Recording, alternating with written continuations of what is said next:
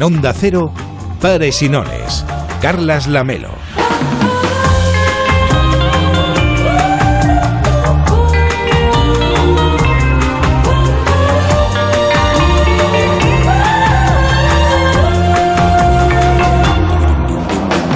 ¿Qué tal? Muy buenas noches. Hoy venía caminando por la Rambla y pensaba en la economía.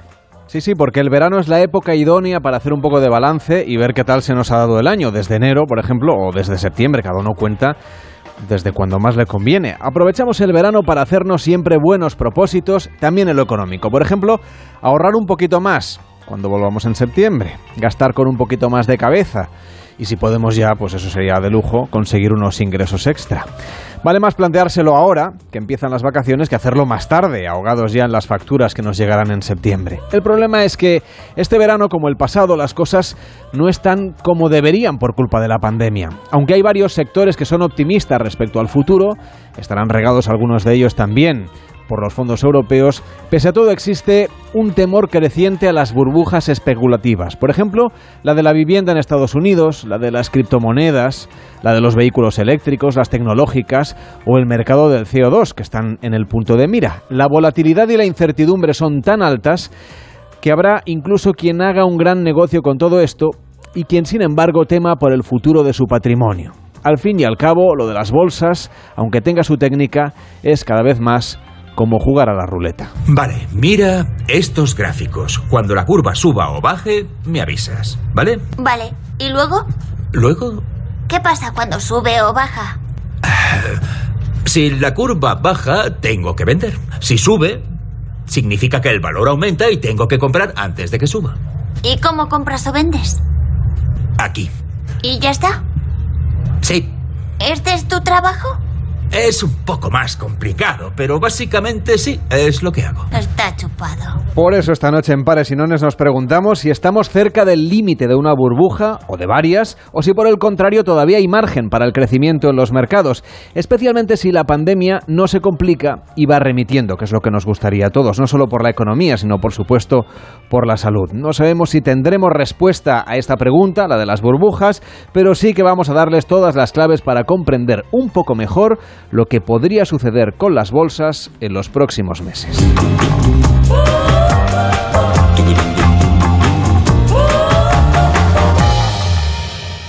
Participa en Pares y Nones. 93 343 54 50. 93 343 54 50.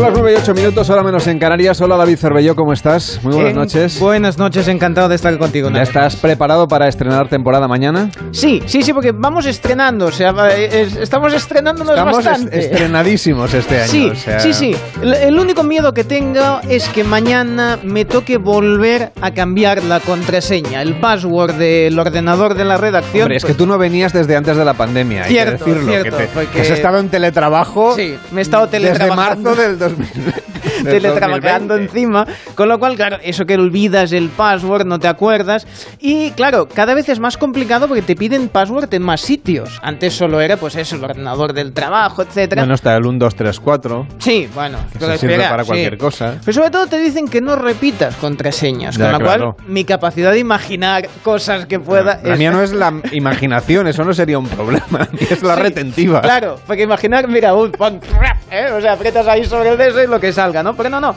Aquí el tema es que te piden, además, que no pongas fechas de nacimiento, que no pongas nombres, cosas personales. ¿Qué pongo entonces? Es que es más fácil poner, memorizar la clave del wifi, esa que te ponen en el router, que según qué contraseñas que has terminado poniendo, porque al final dices, bueno, pongo la que me cuadre, pero luego no me, no me acuerdo, ¿no? Claro, te piden números, letras, mayúsculas, minúsculas, sangre de una virgen, que no, hay, que no haya patrones, ni que fuera marinero. O sea, pero patrones de qué? A ver, pongo números diferentes no entiendes? sea a, a, a, a, por ejemplo. Sí, pero a veces he puesto dos números seguidos. Ah, no, dos seguidos. Que es mi. Bueno, es igual. En fin, ahora eh, hay cuentas mías que es más fácil que entre un hacker que yo.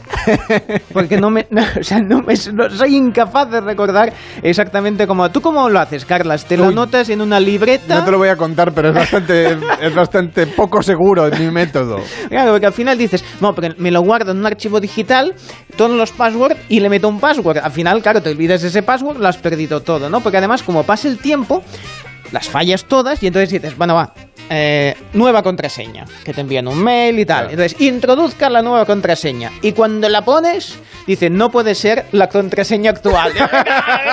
Por favor, hombre, ¿qué, qué- qué es esto? Ya está. bueno, no puede vamos a hablar hoy de contraseñas, pero es verdad que mm, podéis comentar lo que queráis sobre la vida, porque para eso vamos a estar este verano durante cinco semanas a través de las redes sociales. Ya nos puedes empezar a seguir, porque todo lo que, bueno, todo lo que nos dé tiempo de contar que vosotros nos contéis a través de las redes sociales, lo explicaremos aquí en la radio, porque ya sabéis que nos gusta hacer programas, hombre, no diré sin filtros, pero casi. Es decir, que es una radio abierta la que hacemos a través de arroba pares y nones oc en Twitter, arroba pares y nones en Twitter y en facebook.com barra pares y nones. Y el teléfono 93 343 54 50, hoy segunda edición del concurso de las comunidades. ¿Quién va ganando, David? Lo teníamos Espera, página anotado, 3, ¿no? pero- Sí, en la Comunidad de Madrid 20 puntos. Ahí está. Bueno, aún está remontable, ¿eh? A Las ver, que la, no la tienen cosa puntos. empezó ayer, como Sí. los Juegos Olímpicos, o sea, empezamos el mismo día. Entonces es tan fácil como llamar al 93 343 54 50 y jugar, llevo practicando hoy todo el día para decirlo bien, jugar al concurso pares o nones.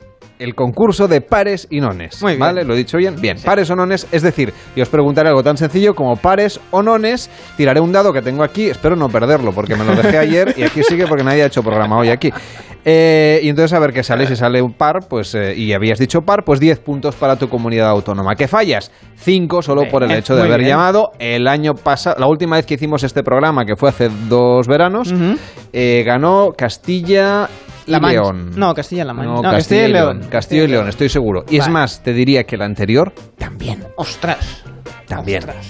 Bueno, Así que ahí hay una pugna entre las comunidades autónomas. 93-343-5450, el teléfono de pares y nones.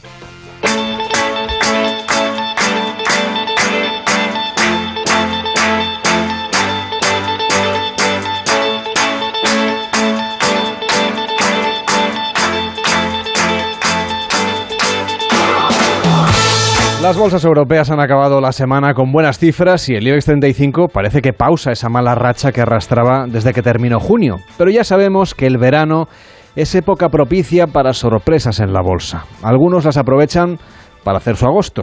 Que no podía resistirme a decir la frase, claro. Y otros, sin embargo, pues lo que hacen es sufrir las consecuencias, evidentemente. Pero en pares y nones queremos fijarnos en la tendencia de fondo. Hay algunos analistas americanos que alertan que estamos ante una burbuja que se está expandiendo peligrosamente y vaticinan un fuerte correctivo, es decir, bajadas importantes en las bolsas del mundo. La duda en este momento es saber si va a ser así o no, cuándo podría ser y en qué sectores y por supuesto si se trata de un pinchazo progresivo, que sería lo deseable, o de un bache que agite aún más la economía del mundo ahora que estamos recuperándonos económicamente de la pandemia. José García Montalvo, catedrático de Economía de la Universidad Pompeu Fabra de Barcelona, ¿qué tal? Muy buenas noches. Hola, ¿qué tal? Buenas noches. ¿Estamos o no estamos ante una burbuja? Bueno, como siempre, esto es muy difícil de determinar. Eh, estamos en una situación que, desde luego, no parece que algunos de los activos que tienen unos, unos precios muy elevados eh, tengan una justificación en la rentabilidad que, tiene, que se espera que esos activos tengan en el futuro. Yo creo que un, un caso bastante claro de presión muy fuerte en los precios es, por ejemplo, el inmobiliario americano, que ha subido en un año un 14 y pico por ciento. Hay una presión enorme porque hay tanta liquidez en el mercado que, bueno, va a todo tipo de inversiones, incluido el inmobiliario. Y está pasando en muchos otros países. En Australia está pasando, en Nueva Zelanda, en países europeos está pasando. En España, sorprendentemente, no está sucediendo. O sea, el precio de los pisos te refieres. Sí, Bueno, y es uno de los claro. activos. Es uno de los activos. No, las oficinas son otro tema porque la COVID las ha dejado muy tocadas. O sea, las oficinas van a pasar una temporada, eh, bueno, ya veremos cómo. Con lo del cómo teletrabajo y demás, ¿no? Pero sin embargo hay algunas empresas inmobiliarias que últimamente, claro, ¿qué van a decir por otra parte? Pero que han dado algunas entrevistas en algunos medios de comunicación diciendo que ellos esperan que todo lo contrario, que se empiecen a reservar cada vez más plantas, que lo del teletrabajo eh, seguramente a la vuelta de las vacaciones y, eh, se irá acabando.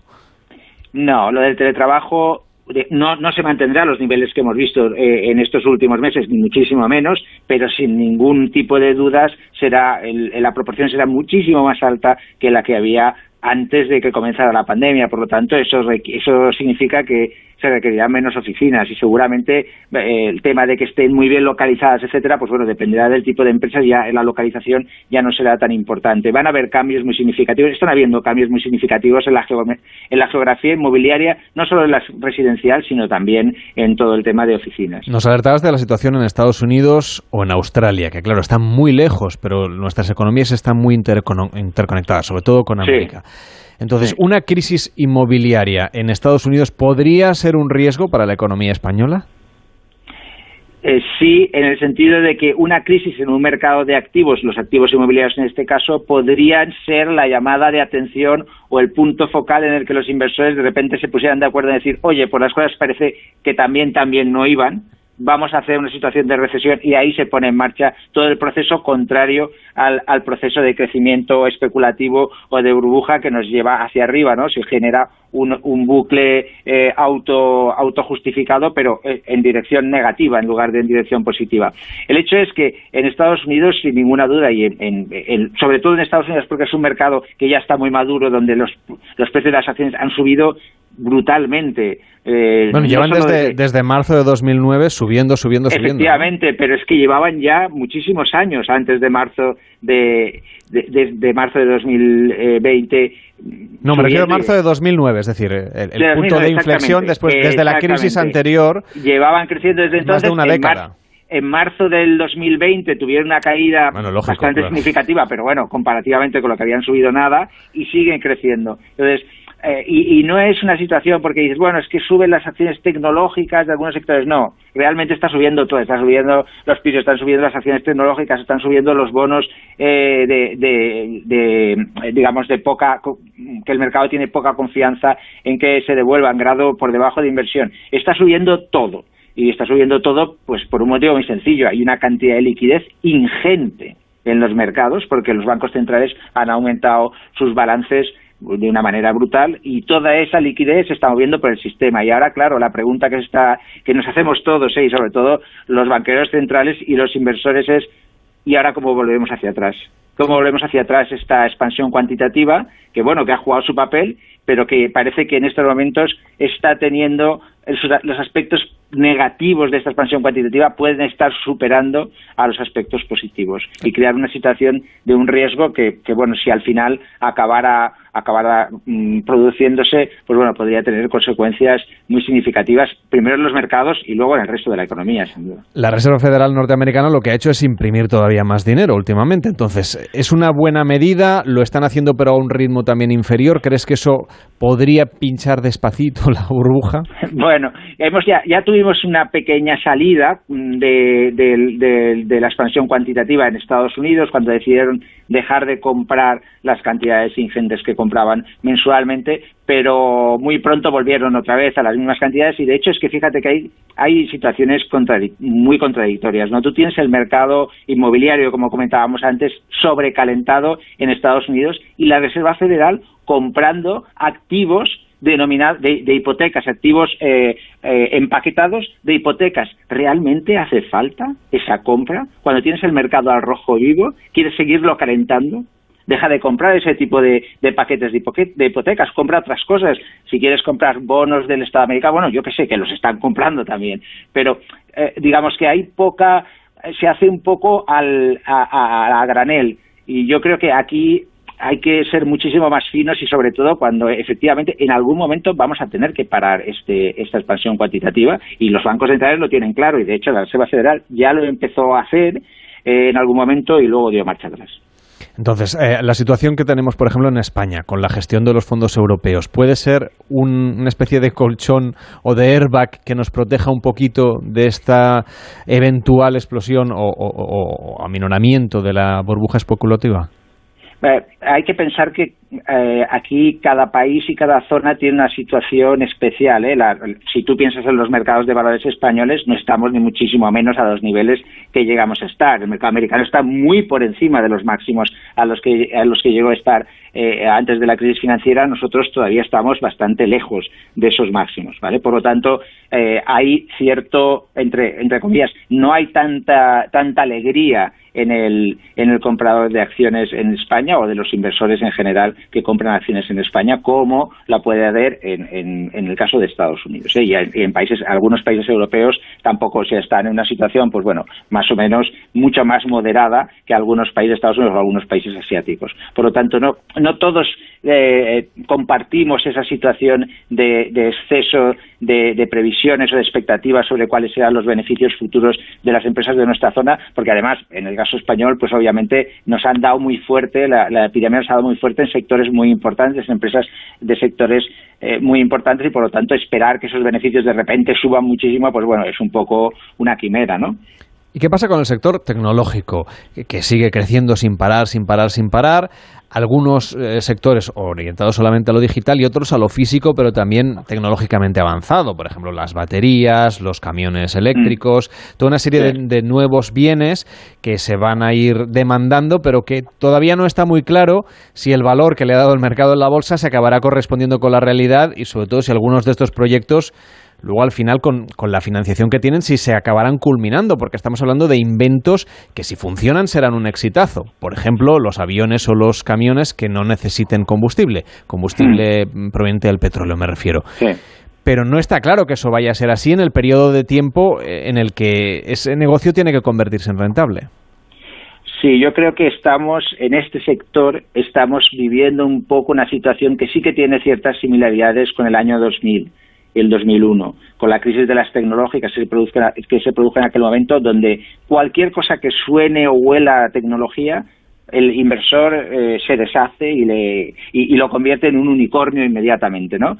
Entonces, bueno, pues eh, esto no, seguro que no va a funcionar así. Muchos de esos unicornios son unicornios nominales, realmente no generan no genera ningún beneficio y no sé y seguramente no generará ningún beneficio. Eh, esto es lo que sucedió también en el año 2000-2001 cuando todas estas empresas que parecía que prometían eh, el oro y el moro, pues eran empresas con enormes pérdidas y que no se veía claro que podrían generar beneficios eh, ni siquiera en el medio plazo, ¿no? Y estamos en esta situación también. Estamos creando entidades, ya se ha puesto muy de moda crear estas entidades, las SPACs, ¿eh? que, en Estados Unidos han estado floreciendo, pero que ahora se trasladan a todas partes, incluso en España se están creando también SPACs para hacer, eh, para hacer eh, salidas al mercado muchísimo más rápidas y, y, más baratas y más efectivas de lo que son normalmente una salida al mercado. Y todo esto, digamos, al final el objetivo es beneficiar a empresas tecnológicas que puedan hacer esta transición al mercado, que es donde, digamos, se hacen las grandes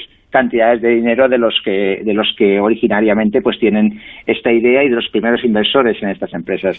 Pero yo creo que no hay duda que algunas de estas empresas, el caso de WeWork, por ejemplo, es un caso yo creo paradigmático de que de repente pues eh, hay un pequeño cambio en el mercado, no puede salir al mercado y de valer 40 mil millones de dólares, pues de repente en dos días mm, vale una cuarta parte o una quinta parte, ¿no? Esto no vamos a ver, no tiene, esto no tiene sentido. De hecho es un riesgo muy grande porque justamente en época de pandemia donde hay tanta inestabilidad se ha producido un volumen de salidas a bolsa en Estados Unidos increíble. Sí, Sí, sí, y los, los bancos, digamos, los bancos de inversión son los que más se han beneficiado, están presentando unos resultados espectaculares, casi todos basados en, la, en las divisiones de, fusiones y adquisiciones, o sea, todo por, por banca de, inversión más, por, más que por banca comercial.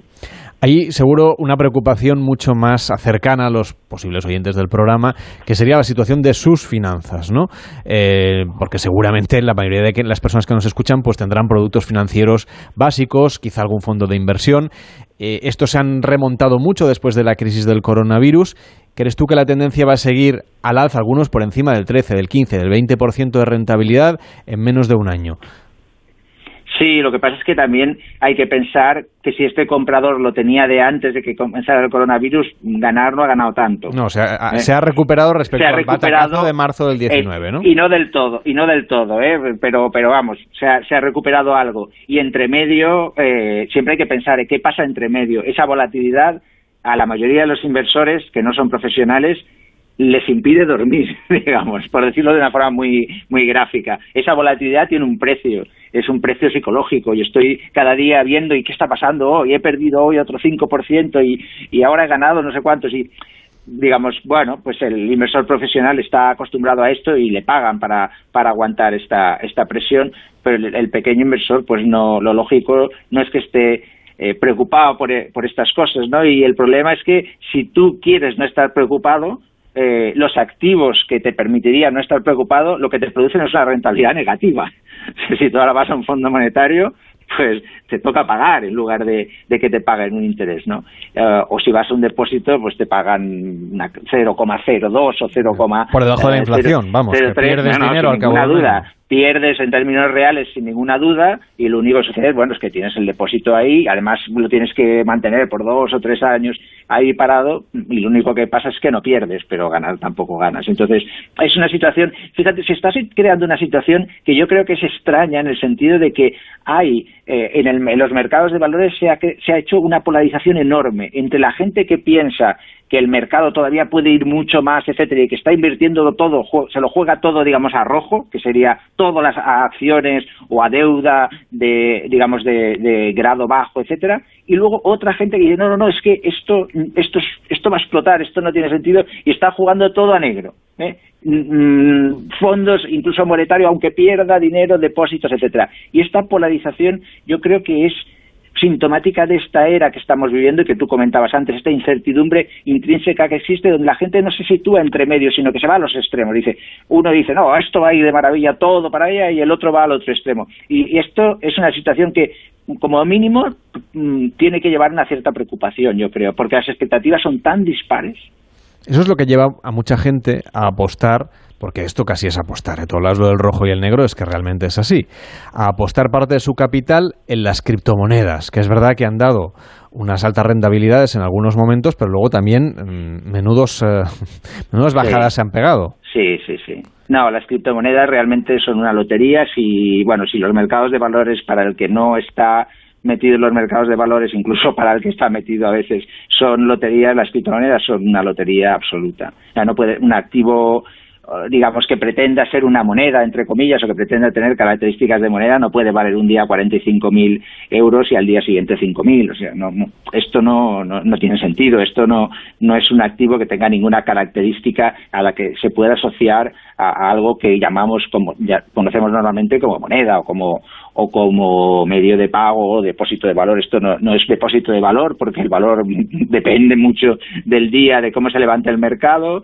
ni, ni sirve básicamente para comprar nada. Se puede comprar algunas, algunas cosas, pero no sirve para comprar nada. Es un, bueno, es un, en estos momentos es un, es un fad, es una, es una moda que, que va creciendo y que no sabemos a dónde llegará, sobre todo porque las monedas, digamos, digitales de los bancos eh, públicos, de los bancos centrales, están ya muy avanzadas. El Banco de China la tiene muy avanzada, el, el Banco Central Europeo lo tiene muy pensado ya, el Banco de Inglaterra también, y eso supondrá un shock. No sabemos todavía con exactitud cómo funcionarán esas, esas monedas, pero eso supondrá un shock sin ninguna duda muy fuerte en este mercado de monedas completamente anárquico que existe en estos momentos, porque bueno, tienes Bitcoin, tienes Ethereum, tienes 8.000 monedas distintas.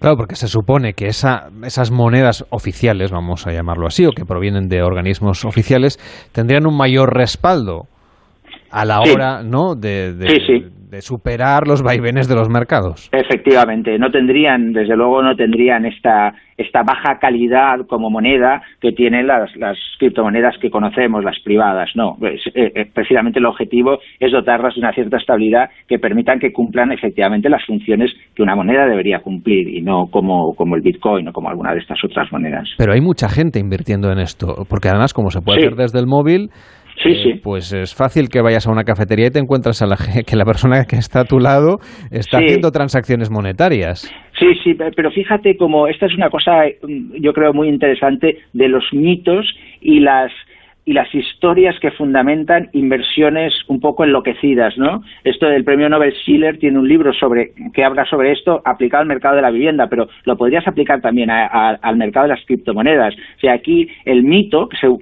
yo creo que seguramente es realidad, pero es una cosa que se ha mitificado mucho, es aquella persona que, que estuvo haciendo mining de, de, dos o tres eh, bitcoins y los, fue el primero que los utilizó para comprar una pizza y le costó mucho tiempo que le aceptaran aquello, ¿no?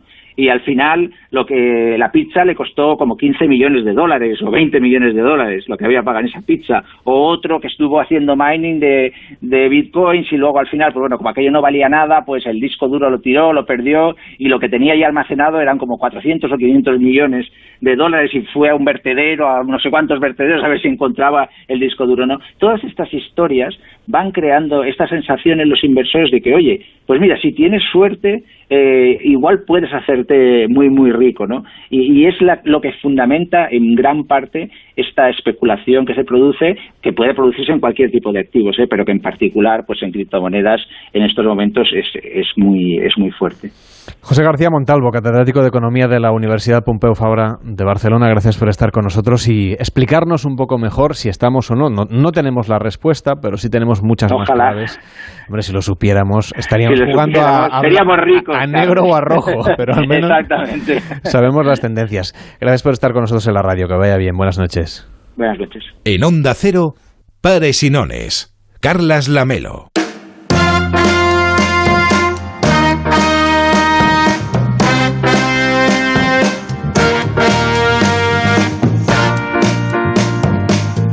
Enseguida vamos a abrir el concurso de pares y nones, que se llama Pares o Nones. El teléfono es el 93 343 54 50. Llama y defiende tu comunidad a ver, eh, ¿Qué le va a decir el señor Lamelu? Eh, ¿Le va bien que le comente ahora lo del aire acondicionado? ¿Cómo ah, está? Hombre, sí, todavía no funciona. No, no, no.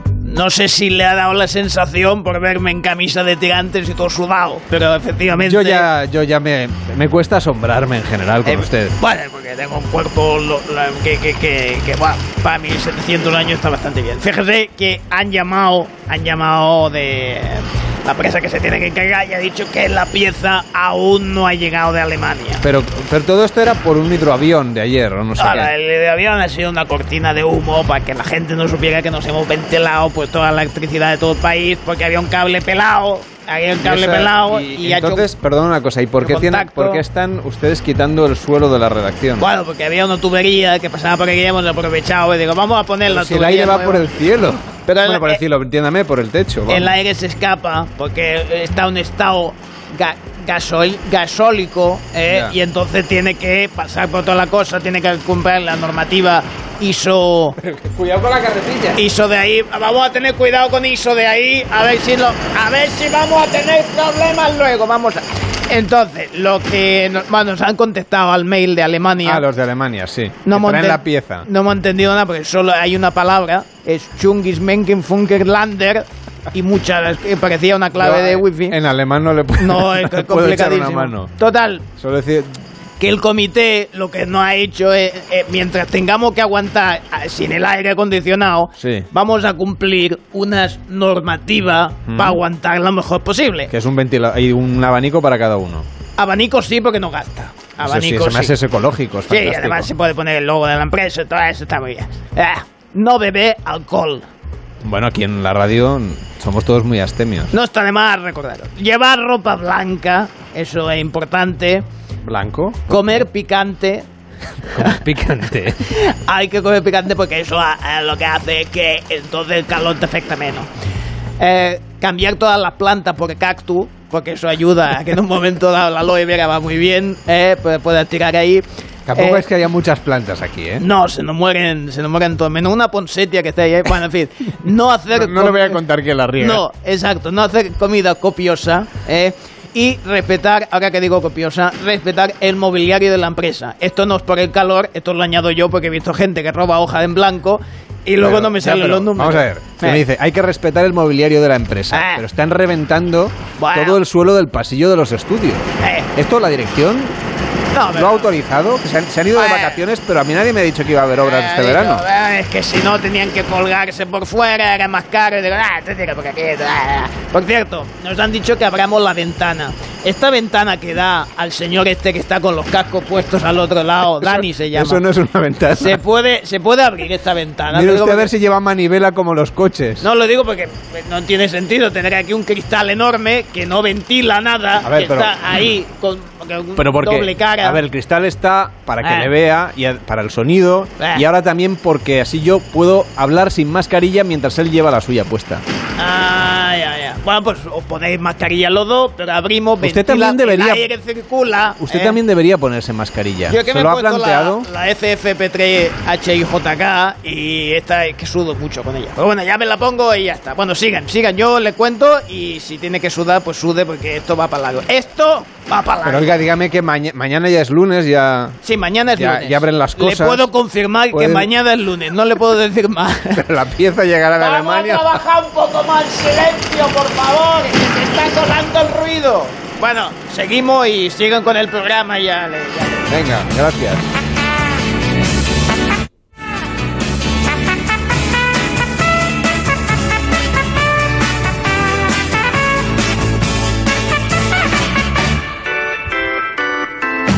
Ahora comienza, en Onda Cero, Pares o Nones. El concurso de pares y nones.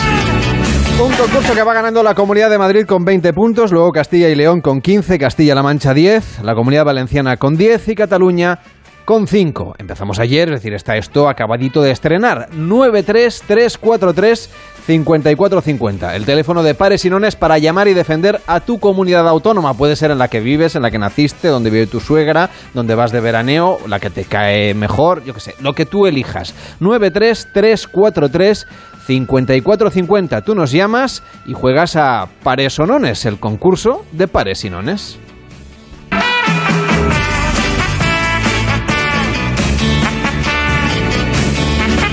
Y por si te acabas de conectar, ¿cómo se juega este juego? Pues nada, llamas y tú mm, dices, pues yo quiero dar mis puntos a la comunidad autónoma, la que sea. Yo lanzo un dado, si sale lo que tú has dicho, par o impar, pues entonces te llevas 10 puntos para tu comunidad autónoma. ¿Que no aciertas? Pues 5 solamente por llamar, así de sencillo. 93 343 54 50. También puedes votar por la comunidad autónoma a través de Twitter en arroba paresinonesoc. Arroba paresinonesoc. Ahí deberías poner pues eh, la comunidad autónoma y si quieres pares o nones y también lo haríamos participar. Así que ya puedes empezar a llamar ahora al 93 343 54 50 y participar con nosotros. Vamos a hacer este concurso de lunes a viernes un par de veces hasta que acabe la temporada de verano, es decir, durante las próximas cinco semanas. ¿Es un pelín más largo que los Juegos Olímpicos? Pues es un pelín más largo que los Juegos Olímpicos, pero al final de toda esta temporada de verano vamos a saber cuál es la comunidad autónoma que tiene pues más premios o más puntos de, de todas las que tenemos en España. Madrid 20 puntos, Castilla y León 15, Castilla-La Mancha 10, Valencia 10 y Cataluña 5. Catalina, ¿qué tal? Muy buenas noches. Buenas noches. ¿Qué tal, Catalina? ¿Cómo estás? Pues bien, mire, estamos cenando en la piscina. Ah, bueno, ¿y qué hay de cena? Porque nosotros no hemos cenado. Pues mire, pues hemos oído, hemos comido un bocata de anchoas muy rico con bonito ¡Buah! Y tomate. Bueno, esta noche se van a levantar a beber agua, ¿eh? Un, un bocato, un bocata cántabro. Oh, qué rico. Muy, hasta ahora nosotros... Es que nos han dado una hora muy mala este año, ¿eh? Porque empezamos Ah, a las sí. 9, que para mí es tempranito para cenar, y acabamos Claro. a las 11. Y... Bueno, Pero bueno, ya me gusta que los oyentes nos llamen para decirnos qué están cenando, y así nos dan un poquito de envidia. pues sí. Bueno, Catalina, ¿y a qué comunidad autónoma le vamos a dar los puntos? Pues mire, yo Castilla y León, soy de Valladolid, tengo que dárseles a Castilla y León. Hombre, son los que ganan... Perdone, en los dos últimos veranos que hemos hecho este concurso, ha ganado siempre Castilla y León. Así Hombre, que... porque sí, nos lo merecemos, ¿eh? Hombre, da- faltaría más. Eso, de eso no tengo la menor duda. Castilla y León, pares o nones. Pues voy a decir pares. Pares, pues a ver, lanzo el dado, es así de sencillo. Pues mire, no se lo va a creer. Ha, ha caído en un agujero y se ha quedado que ni pares ni nones. A ver, vuelvo a lanzarlo. Me había dicho pares, ¿verdad? Pares. sí, Venga, pares. vamos a volver a lanzarlo. Y... Sale un 5. Nones. Vaya. Pero salido non. Bueno. no pasa nada porque se lleva 5 puntos y con ello empata la Comunidad de Madrid, que estaba con 20 puntos, ahora Castilla y León tiene también 20 puntos. Bueno, pues muy bien. Así que una pequeña contribución. Catalina, gracias por todo. Y si le Bueno. sobra una anchoa, nos la manda.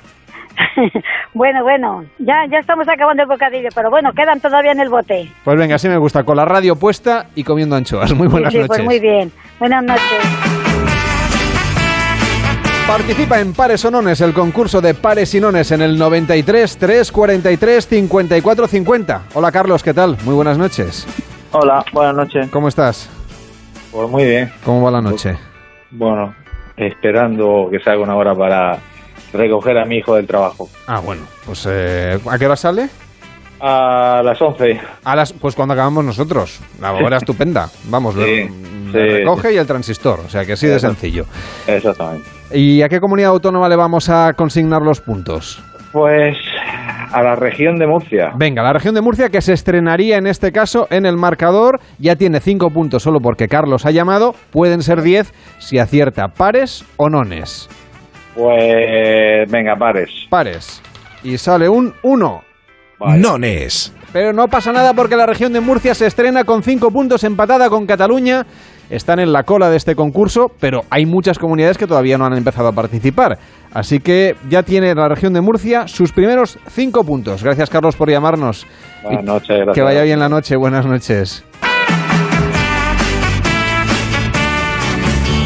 93 343 54 50 hay que apuntarse el teléfono en la agenda para llamar durante todo el verano como ha hecho como ha hecho Lucía. ¿Qué tal Lucía? Buenas noches. Hola, buenas noches. ¿Cómo estás? Bueno, pues muy bien, dando un paseo y escuchándoos a la Ah, vez. sí que- me gusta. ¿La ruta del colesterol o No, pasando la tarde y mi afición, como es la radio, pues no pu- puedo salir de casa sin la radio. Yo igual, Todo ¿eh? Sí, o sea igual que es, una muy buena afición, siempre con Y los auriculares Y puestos. sobre todo onda, Ce- Onda Cero, estoy radiadista, ya lo siento, pero así me confieso, venga. Todo ¿Qué lo contrario. Además, ¿qué le vamos a decir nosotros? O sea, encantadísimos de que sea usted una radio oyente, adicta a Onda Cero, fan número uno y lo que haga falta. Eso es, eso es, así es, sí. Bueno, pues ¿a qué comunidad autónoma quiere regalarle los puntos? Yo a la Castilla y León. Castilla y León, que ya va casi en cabeza, ¿eh? solo con esos cinco puntos por participar, ya va a superar a la Comunidad de Madrid, que lleva 20. Pero dígame, ¿pares o nones? ¿Pares? Pares, y sale un 1. Nones. Lástima, pero ya Ah. son 25 puntos Oh. y ahora sí Castilla y León ya está en primera posición con 25 puntazos. Ha superado Ah, pues a la Comunidad de Madrid. Vale, venga, gracias por, por todo esto, ¿eh? Venga, nos Nada, gracias por llamarnos y que vaya bien el paseo. Muy buenas noches. Venga, adiós, adiós.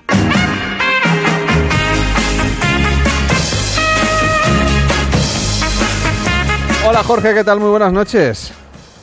Buenas noches. ¿Qué tal? ¿Cómo estás? Bien. En el coche, intuyo. Sí. ¿Y qué tal? ¿Cómo va la noche? Bien. Bueno, ¿qué nos cuentas? Pues nada. ¿Que quieres participar en el... de la playa. Que vienes de la playa. Ah, estupendo. ¿Y qué tal? ¿Has, has nadado mucho? Sí. Bueno, pues vamos a ver, pares o nones. Y a- primero, ¿a qué comunidad autónoma se lo quieres regalarle los puntos? A la Castilla y León. A Castilla y León. Bueno, está Castilla y León que se sale, ¿eh? Ya tiene 25 puntos. Con tus 5 puntos son 30. Si además aciertas, serían 35. Así que dime, ¿pares o nones? Vale. Pares. Y sale un 4. Pares. Perfecto, pues ya tiene 10 puntos más, 35 Castilla y León. Así que enhorabuena por haber contribuido a que ahora ya sí de manera imbatible esté al frente de esta competición entre comunidades autónomas que organizamos los veranos aquí en Pares y Nones. Un fuerte abrazo y que vaya muy bien, Jorge. Gracias. Buenas noches y buen viaje a la familia. Hasta luego. Hasta luego, adiós a todos, buenas noches. Hasta luego. Adiós.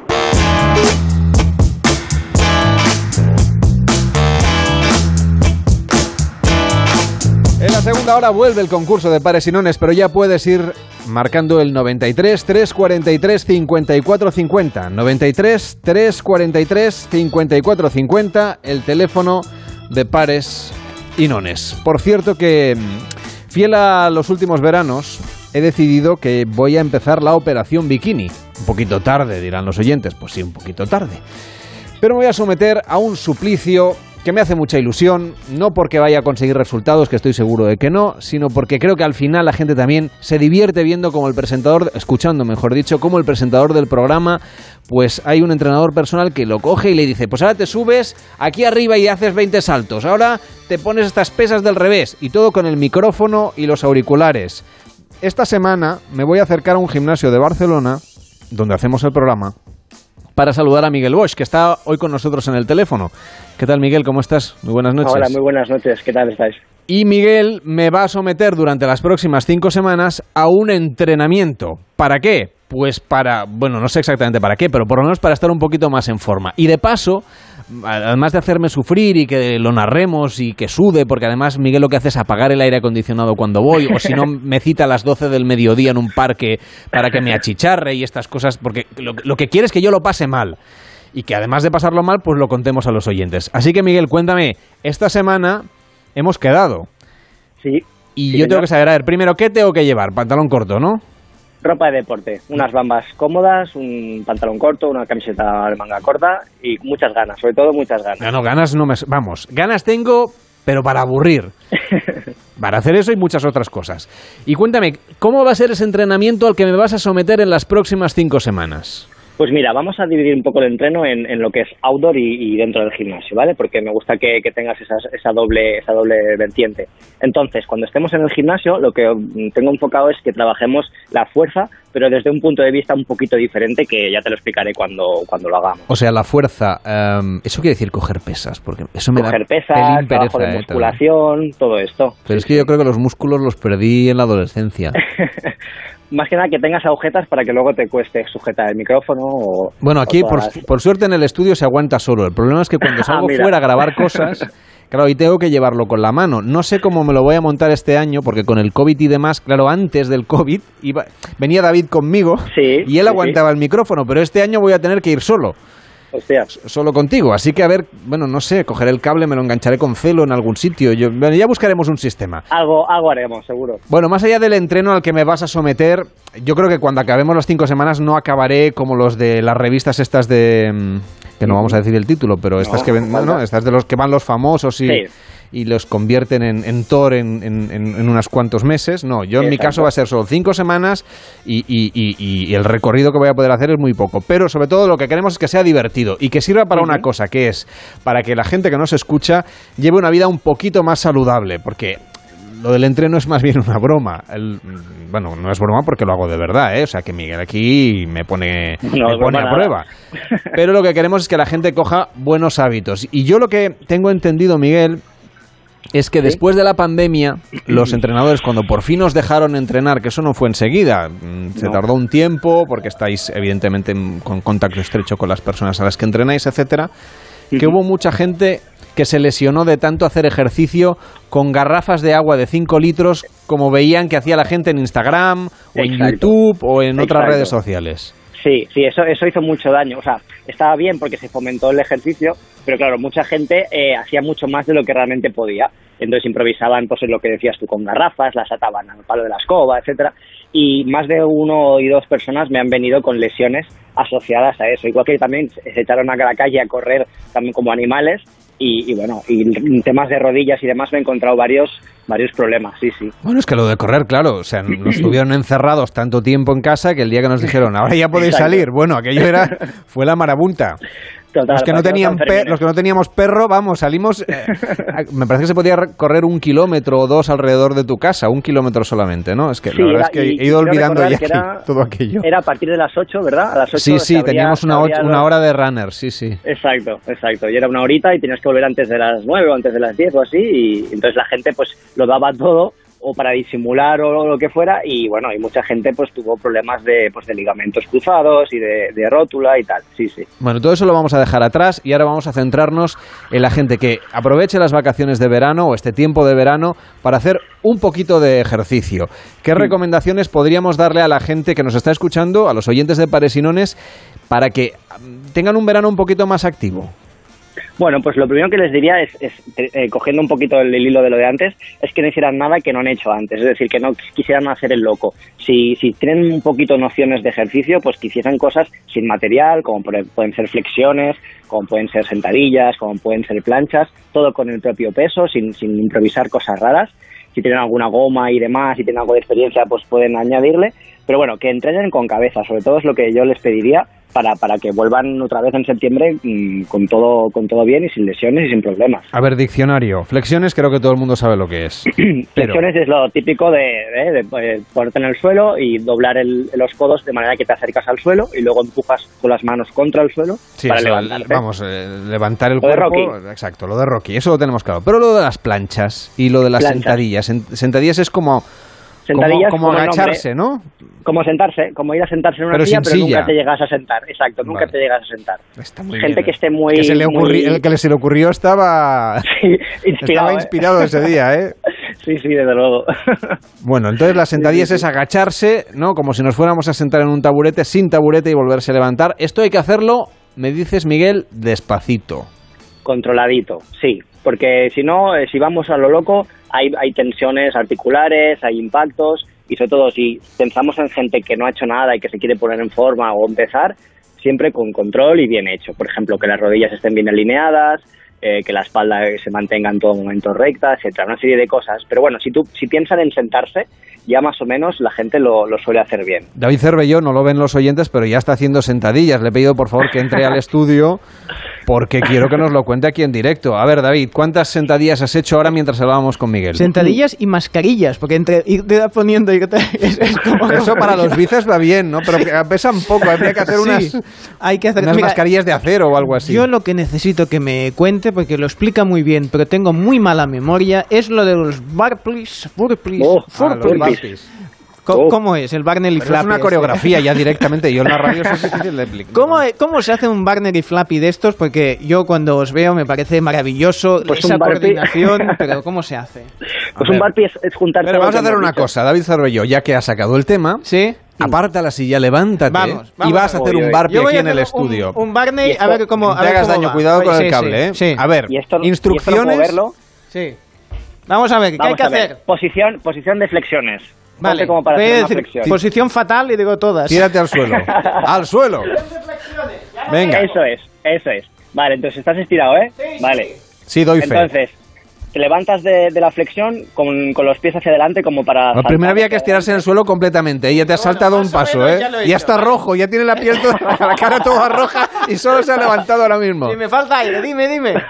Vale, entonces estás levantado, ¿eh? Sí. Sí, Vale, ahora salto hacia arriba y palmada. salto hacia arriba, cuidado con el techo, ¿eh? No, Vaya saltito. Palmo, palmar es lo que voy a hacer como esto dure mucho. Pero salta más, hombre. Salto Este más. techo, este techo parece el de la Catedral de Burgos. Te Tienes el sitio para saltar.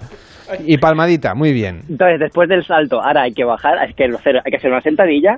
Ah, ¿Sí? sentadilla. Venga. Claro, poner, poner las manos, manos en el suelo, ¿sí? Y los pies los llevo hacia atrás de un, bueno, de un golpe de seco, tac. Cuidado. Y vuelvo a hacer, vuelvo a hacer una flexión, Vale. Me levanto otra vez. Esto ya, es- esto ya es la segunda, le hemos Es dicho una, segunda pobre hombre. Ay, vale, vale, perdón, es que yo me animo. Ah, tú te, yo me vengo te arriba. pones aquí, estáis hasta el transistor haciendo sentadillas y, y- y saltos. Ay, por favor. Exacto, exacto. Esto es ¿Qué tal, bueno? ¿eh? Dices, esto da salud, ¿no? En principio sí debería. Debería, debería. Fantástico. David, te veo en los Juegos Olímpicos, pero, ¿Cuántas pero dentro de dos ediciones. ¿Cuántas repeticiones hay que hacer de esto? Depende de las que aguantes, pero si me haces unas 10, yo estaría orgulloso de ti, David. Vale, y entonces descan- descanso cuántos días. Pero Miguel, ¿tú cuántas haces? A ver, eh, Eso. tú le dices a, David que es eh, principiante que haga 10. Ujú, sí. ¿Cuántas haces tú? A ver, pues eh, hay un test que se llama el test de Burpee, que es un- en un minuto todas test, de, el test de. Barbie, madre mía. Madre mía. Sí, sí, sí. Entonces es, es hacer todas las que puedas en un minuto. ¿Y en ¿vale? un minuto cuántas haces? En un minuto yo he llegado a hacer, creo que llegué a hacer 40, pero vamos. eh, Ostras. ¿En un minuto? pero ya te digo yo Cervelló ha que- tardado tres en hacer una. Sí. Pero que no, no sería lo- la parte saludable, ¿eh? Eso sería hacer No, un no, poco el burro. ya, ya, sería ya. ser el animal. A mí, eh, Pero 40 bueno. en una vida, yo sí las hago. Es lo que te queda. Bueno, pues eh, todas estas cosas y muchas otras son las que me va a hacer hacer a mí Miguel Bosch eh, a partir de esta semana en Pares y Nones, un programa que, por cierto, estrenamos mañana, ¿eh? Ahora lo estamos haciendo porque, mira, sí, estamos ensayando. Pero que el programa va a ir de lunes a viernes entre las oh, eh, 9 de la noche y las 11 de la noche, hora menos en Canarias. Así que, Miguel, eh, prepárate para entrenarme porque vas a tener que tener mucha paciencia. Venga, pues empiezo a afilar cuchillos. Vale, entonces el primer día, pantalón corto, mm, zapatillas deportivas y camiseta. ¿Pero qué me Y- vas a hacer hacer? Y haber, y haber desayunado algo, ¿eh? No me vengas en ayunas. Bueno, eso no te creas, ¿eh? Tengo, tengo cierta tendencia a los cortes de digestión si hago deporte, ¿eh? Pero bueno, ¿Ah, sí? ya, sí, ya Me- veremos. Tú... Medio platanito, unos frutos secos, algo ligero. Venga, eso, eso sí, eso sí, eso me parece bien. Porque eh, si desayuno ya una paella, luego hacer deporte... Mm, ya. Tengo esas, esas extrañas costumbres. Sí, mira. Bueno, pues gracias por acompañarnos y Nada, eh, nos escuchamos en el gimnasio de Onda Cero, porque Onda Cero tiene de todo. Tenemos que pensar. Tenemos aquí. No, nos falta una piscina, pero, pero es, es cosa de, de- de- de- de ponernos. De hecho, tenemos que hacerla porque. Porque necesitamos una piscina porque la semana que viene estrenamos la tertulia en la piscina de Onda Cero y resulta Oye, este boquete que estabais haciendo, Pero usted- hazlo un poco más grande, que pero quiere usted, una piscina. usted estaba usted estaba poniendo el aire acondicionado. Vamos, ya que, está, ya que levantamos el suelo, vamos, levantar, levantamos el suelo y piso de abajo, metemos una piscina y ya está. Pero el- los del piso de abajo, ¿qué piensan de todo? Pero eso no se lleva ya, ahora son de agua salada o no sé qué. Pues va- vámonos a la playa, pillar un poco de agua y arena. y- No, arena no, arena no nos hace falta. Oiga, eh, tenemos que hacer una piscina, ¿no? Para este verano, para porque tenemos una, la, la tertulia en la piscina y, y- y- y tenemos que hacer que esto, que esto funcione, ¿no? Sí, pero hay uno que te lo va, te lo va a hacer mejor. Vea, Ah, que muy pase, bien, que venga. pase ¡Aupa! Ah, pues Miguel, eh, resulta que la piscina se la pueden hacer los oyentes Aupa. en casa, no es que la vayamos a hacer aquí. No, no, por supuesto. ¿Cómo estás, Ah, pues, ¿cómo no, Yo encantado de saludarte. Yo, mira, si se me da mal lo de entrenar, lo del bricolaje ya no te cuento. No hay problema. Esto lo vamos a hacer de forma muy sencilla y dinámica. Vale. Lo ideal para hacer unos largos es tenerlo en tu propio edificio. No me digas que no es ilusionante Sí. poder ir al parking y encontrarte ahí tu piscina climatizada. ¿Qué te Hombre, parece? me he mirado algunos pisos con piscina, pero son pelín caritos. No hace falta ninguna casa segunda residencia con piscina. Todos tenéis en vuestro edificio, en la ciudad, tenéis una plaza de parking que nadie quiere. Porque es difícil de aparcar. La que tiene las columnas. Aquí hay la columna, porque es difícil. Entonces, lo que vamos a hacer es pegar un buen boquete y en esa plaza vamos a hacer nuestra piscina olímpica. Solo necesitamos una retroexcavadora. Oli- olímpica, nada menos.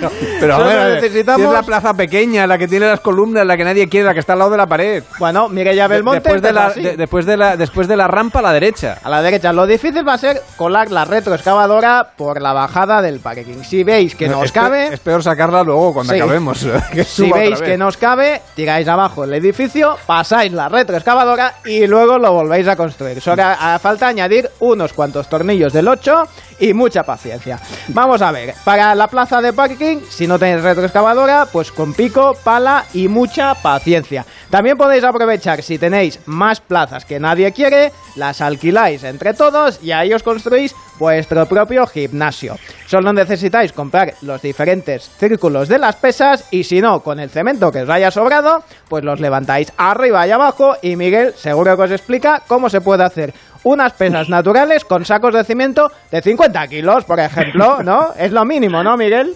Sí, lo mínimo para empezar. O sea, ¿Se pueden hacer eh, burpees de estos con sacos en, en los hombros, por ejemplo? Hombre, si no te quieres mucho a tu vida, ¿no? Sí. No. ¿Qué parte del cuerpo sufriría más en caso de hacer este ejercicio? Porque hay El alma. partes, hay que- partes que podemos sacrificar en pro del deporte y de estar fuertes. Joder, unos con, con pesos de 50 kilos, es que mejor es que ni, ni planteárselo, ¿eh? Bueno, pero las No, no, rodillas, no, no. Las articulaciones serían las que lo llevarían Es peor. que no te podías ni levantar, sí, la, la lumbar, se rompería la- la columna, haría clac.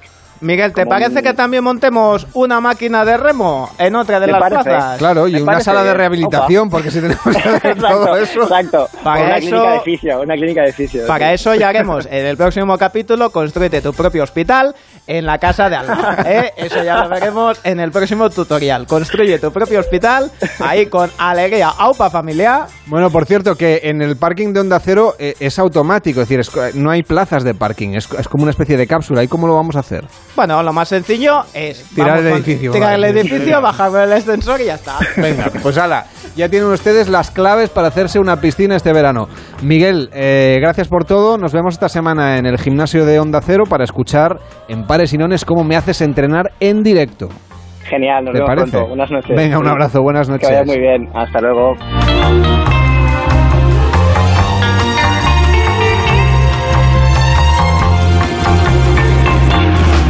Y en la segunda hora en Pares y Nones vamos a repasar la actualidad después del boletín que le cuentan las noticias de verdad, pues luego llegan las noticias, bueno, que no son tan de verdad, las fake news que están tan de moda, pues nosotros recuperamos las, bueno, las que todo el mundo tiene que saber. Y hoy además, aunque quedan ya poquitas horas del día, hoy es el día de Santiago, es decir, el día del patrón de España. Vamos a hablar de la historia de Santiago, del apóstol Santiago, cuando llegó a España, una ficción novelada del periodista y escritor Jesús Bastante, que nos va a presentar su libro Santiago en el fin del mundo, el primer camino del apóstol. Y seguirá el concurso de pares y nones. Aprovecha para llamar al 93 343 54 50. 93 343 54 50. Hasta ahora mismo.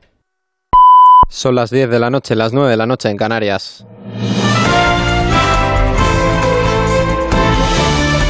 Noticias en Onda Cero.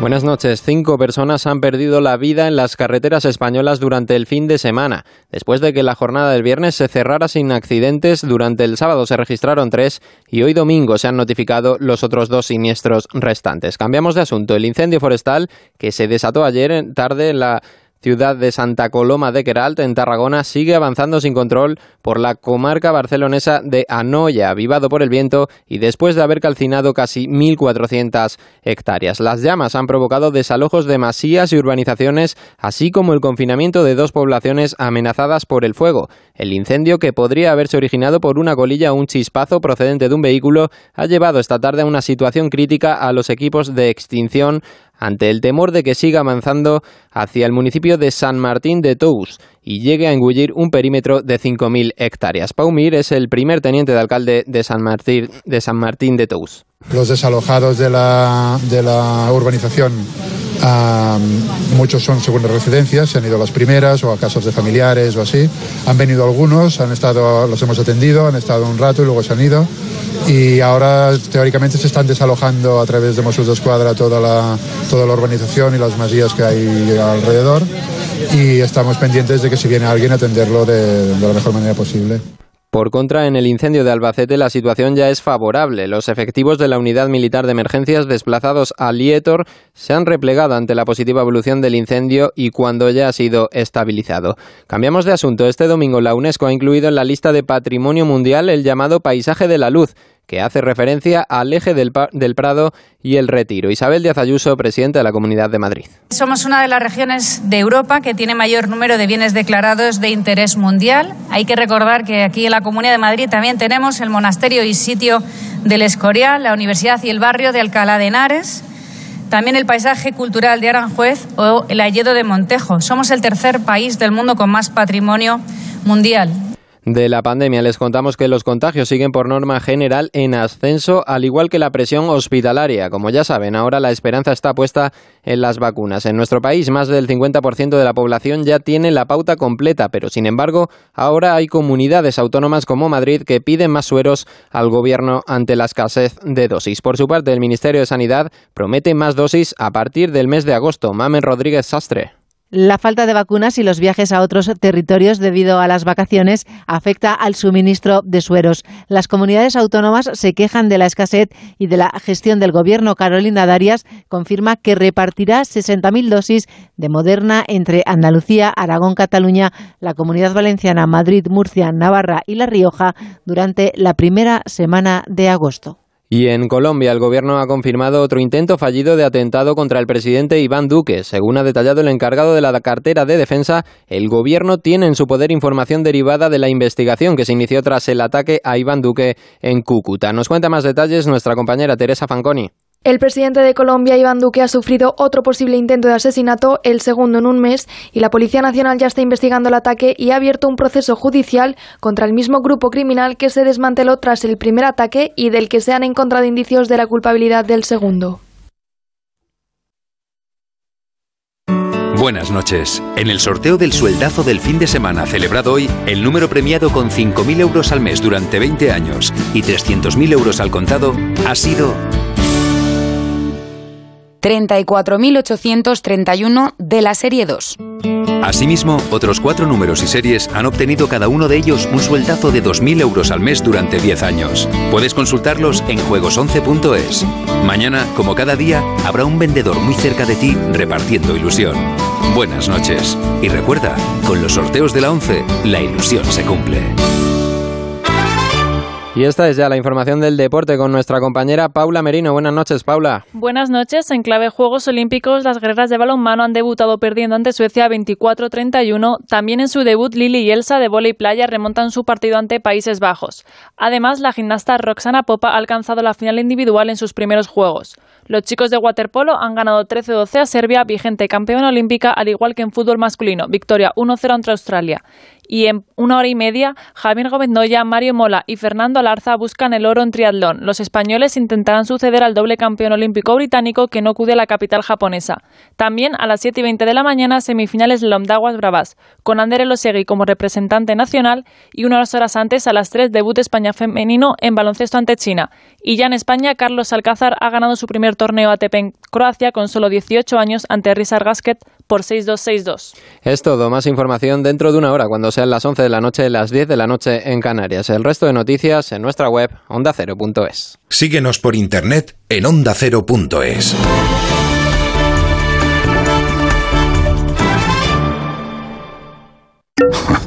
Qué bien funciona la nueva app de Securitas Direct.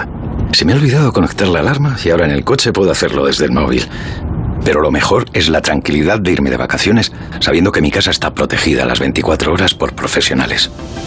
Confía en Securitas Direct, la compañía líder en alarmas que responde en segundos para protegerte frente a robos y ocupaciones. Securitas Direct, expertos en seguridad. Llámanos al 945 45 45 o calcula online en securitasdirect.es.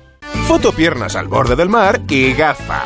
Foto mesa terracita con gafa. Está también la de Fotorunner puesto de sol y gafa. En Visiolab podrás encontrar una gafa para cada momento del verano. Rebajas, rebajazas en Visiolab. Hasta un 50% en todas las gafas graduadas y gafas de sol. En Visiolab hacemos gafas y sí, lo hacemos bien.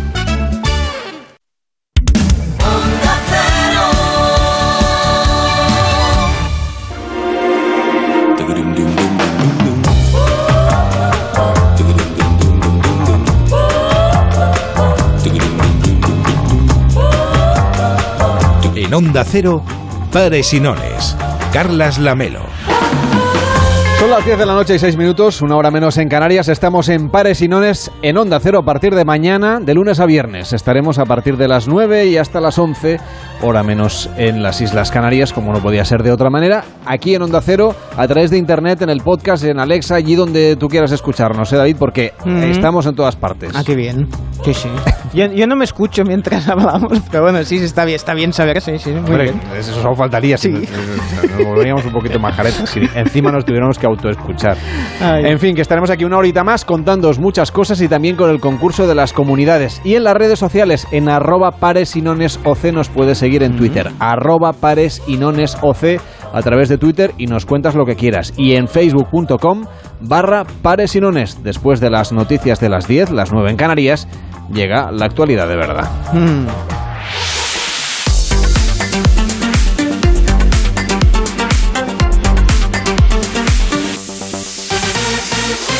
Una selección de las noticias que todo el mundo debe saber a esta hora, que hace David Sarballó y que además son noticias que están basadas en la Sí. realidad. Sí, sí, solo basadas, ¿eh? porque en la era de las fake news es eso de que si no es vero, que sea ben trovato, ¿eh? que dice el clásico. Así que nos remontamos a un hecho que sucedió en abril y que aparentemente se habría repetido recientemente. Entonces, Chen Yu, Chen Yu, Yu, porque una, una Y y una J juntas, ¿cómo debe ser? Y- A mí no me preguntes. Vale. Se le cayó un iPhone 11 en un lago. Eso sí que es importante. Sí, es, es- que cómo se diga el apellido, que se te Ese caiga el el- móvil. Ese es el dato.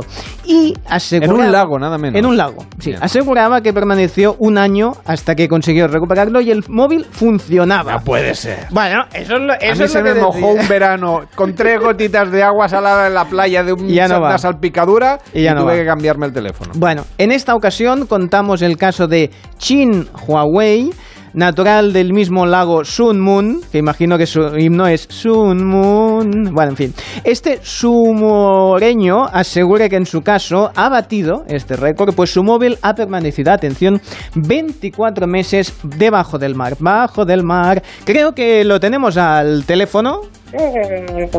Uy, como ven, le hemos tenido que modificar la voz. Ah, no, dice que esta es su, su verdadera voz. Lo que no se escucha, no se escucha muy bien, ¿eh? Por suerte nos ha dado, nos ha dado un fijo también, así que le llamamos eh, señor Chin Huawei. eh, usted asegura que ha batido la marca de Chenji. Mira, le call, le call iPhone 11. Sí. Perdón, no habla muy bien español. No, no, pero se, se le entiende, ¿eh? Oiga, hay algo que no, no termina de, de cuadrarnos. Eh, el iPhone 11 salió en septiembre de 2019. ¿Cómo puede llevar dos años eh, en el agua? Mira, oh, oh. Sí. Acleo, a pierdo cobertura. Vaya. Glu, glu, glu, glu. Claro, claro, glue, glue, porque es como el, el sonido de comunicar en un móvil que ha estado, pues aparentemente dos años eh, debajo del agua. Parece que, mm, que no ha salido muy católico eh, del lago y que, que, bueno, como todos, pasa esto que nos quieren dar gato por liebre. Como siempre en Onda Cero, los protagonistas de la noticia están aquí. Sí, Estaremos sí. muy atentos a estas noticias que tienen más de fake que de news como protagonistas cada noche aquí en Onda Cero en Pares y Nones. Gracias David por encontrar a este señor que no habrá sido nada fácil. No, ¿eh? y luego nos pasan la factura de, Una de la tarea- llamada. Bueno, sí, el roaming ahora ya está, ya no es lo que era. Participa en Pares y Nones 93 343 54 50 93 343 54 50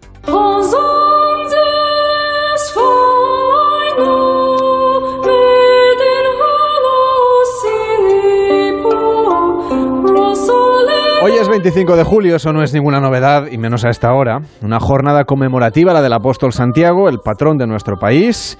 El rey le ha rendido homenaje como continuador de nuestra nación en la tradicional ofrenda en la Catedral de Santiago, coincidiendo con el año santo 2021-2022. Y hoy, día de Santiago, en un nuevo año santo compostelano, le pedimos ayuda al santo patrón de Galicia y de España para cultivar sin descanso esos principios, para cimentar los caminos de unidad, solidaridad y concordia que aseguran nuestra convivencia en democracia y libertad. Santiago fue enterrado en España y la fuerza de su figura convirtió el Camino de Santiago en una de las peregrinaciones más importantes del mundo en la Europa medieval, pero el mito sigue vivo hoy en día con los claroscuros de la historia, obviamente, y de un viaje del que pronto se cumplirán 2.000 años. El periodista Jesús Bastante novela este itinerario en un libro que se titula Santiago en el fin del mundo, el primer camino del apóstol. ¿Qué tal Jesús? Buenas noches. Carles, ¿qué tal estás? Un placer saludarte y hablar de Santiago Apóstol en este año jacobeo doble en el que tú nos planteas, recordemos, esto es una novela de ficción que tiene raíces históricas, que al final estamos tratando de hacer una especie de itinerario, el itinerario que debió hacer a través de Cartagonova, Granada, Málaga, Mérida, Cáceres, Portugal, ahí cruzó el Tajo, el Duero y, y llegó a Galicia, pero también sitúas en ese mapa algunos otros lugares, Tárraco, por ejemplo, César Augusta, Emérita Augusta, como hemos comentado, en fin, el viaje que pudo haber sido, como ha pasado tanto tiempo, pues no sabemos exactamente, ¿verdad?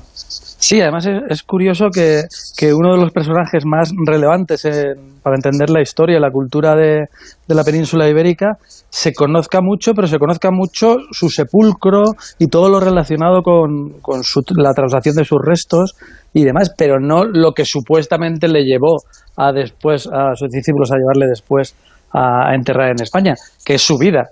Estuvo Santiago Apóstol en España, quién fue, dónde estuvo, qué hizo, Eh, evangelizó a alguien, fracasó. Hay, multitud de enigmas, trufado, es verdad, de, de- algunos datos y de, y de buena parte de, mitos que, todo el mundo conoce, como el de la Virgen del Pilar, por ejemplo, o la aparición de la Virgen en Musía, o Padrón, o la propia Compostela, que, en los que sí que hay algún detalle.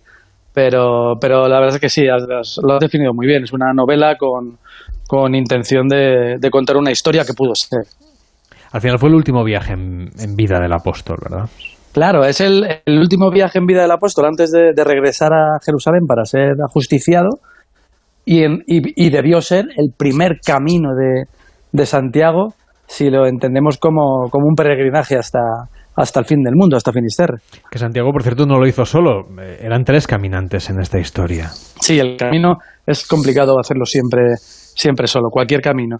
Y en este, y en este que novelamos, Santiago está acompañado de, dos discípulos que existieron, que son Atanasio y Teodoro, que son los dos, los dos hombres cuyos restos también están enterrados en, junto al, apóstol en, Compostela, que fueron los primeros obispos de, de, Zaragoza, que fue una de las primeras sedes en, España, que le acompañan en todo, en todo este recorrido. Uno de, son dos de los nueve varones apostólicos que la tradición del siglo I reconoce como como las únicas personas que después del viaje de Santiago profesaban la fe de Cristo en, en la península ibérica. De hecho, Zaragoza o César Augusta es parte muy importante uh -huh. también con ese episodio de la Virgen del Pilar. Es muy conocido, pero yo creo que está bien que lo recordemos. ¿Qué ocurrió? Pues ocurrió que Santiago eh, se paró a las orillas del, del Ebro pues un poco descorazonado porque no había conseguido lo que, lo que venía a, a lograr en Hispania, que era pues llevar a todo el pueblo español a, la fe de, Cristo. Había hecho apenas siete, siete discípulos. Se consideraba que había fracasado, que había viajado hasta el, hasta el fin de la tierra, hasta el fin del mundo conocido para, para nada. Eh, y en ese momento la Virgen, que, que, no estaba muerta, que no estaba en los cielos, que vivía junto a su hermano Juan en, en Jerusalén, le, se aparece en Cana Montal, o eso dice la tradición, eh, ante una columna de jaspe y le, y le dice dos cosas. Una, que debe volver a Jerusalén para cumplir su destino, que es ser juzgado por Herodes y, y convertirse en el primer apóstol mártir de, de, los doce. Y segundo, que construyera el que es el primer templo dedicado a la Virgen en, en el mundo, que es la Basílica del Pilar. En ese lugar, Atanasio y Teodoro, que se quedan en, en César Augusta, eh, comienzan a construir una iglesia que con el tiempo y con sucesivas restauraciones, evidentemente, pero sobre ese, esa columna de jaspe acaba siendo la Basílica del Pilar que, que, conocemos todos. Santiago, claro, le conocemos mucho más por su estancia en España, porque están aquí enterrados sus restos, por ese vínculo con la hispanidad, sin ninguna duda. Uh -huh. Pero yo no sé si realmente estamos hablando de uno de los apóstoles, ah, que nos perdone San Pedro, ¿eh? pero de, de los apóstoles más importantes realmente en lo que se refiere a la continuación del mensaje de Jesús en este caso? Pues yo creo que está en el top 3 y por, eh, por varias razones. Hay, hay tres apóstoles que, que, sobresalen por encima del resto. Uno es Pedro, que es al que Jesús le entrega el, el poder de las llaves. Luego está Juan, que es el hermano de Santiago, que es el que suple a Jesús, es el que se queda cuidando de su madre, el que acaba el único de los apóstoles que, que, escribe un evangelio. Y el tercero es Santiago. Eh, los tres acompañan a Jesús en los grandes momentos del, del, Evangelio, cuando cura a la hija de Jairo, cuando eh, resucita a Lázaro, cuando está solo en el huerto de los olivos y, y, está llorando, se lleva a tres, no se lleva a los doce, y son esos tres. Um, Santiago es el, el, más impetuoso de los, de los doce, es el que en un principio primero quiere ser ministro en el futuro reino de, de Jesús, de hecho es la madre de Santiago y de Juan, la que pide a Jesús que haga a sus hijos, los coloque a su derecha en, eh, cuando, cuando él gobierne, en ese golpe de Estado que, que muchos creían que iba a dar en, en Jerusalén. Y es, y es el, eh, un personaje muy interesante, porque además hay otra vertiente, es el, el que va más lejos, el que la tradición coloca que va al final del mundo conocido. No olvidemos que en, el siglo I se decía que más allá de Finisterre, cuando acababa la, vista, se abría el abismo. Los, barcos desaparecían, eh, había dragones, estaba el final, el final del mundo. Y, él se atreve a ir hasta allí sin, sin esperar mucho a cambio. Y, de hecho, el, el, relato que nosotros novelamos, la historia que nosotros novelamos, es un rotundo fracaso que con el tiempo curiosamente se convierte en probablemente la peregrinación más importante salvando la Meca del, de la historia de la humanidad. ¿Y qué crees tú que le llevó nada menos que hasta el final del mundo, hasta Finisterre? Yo creo que Santiago, ya te digo, era el, el, el apóstol más, más vivo, más enérgico, el hijo del trueno le llamaban, era el más impetuoso y yo creo que era el, el favorito de Jesús para, para tomar determinadas decisiones, para, para, impulsar, para ir más allá.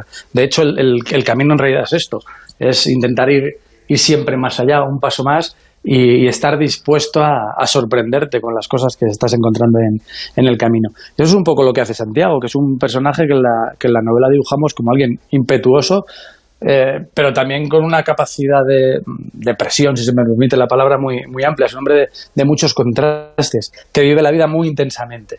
Y yo creo que eso era interesante.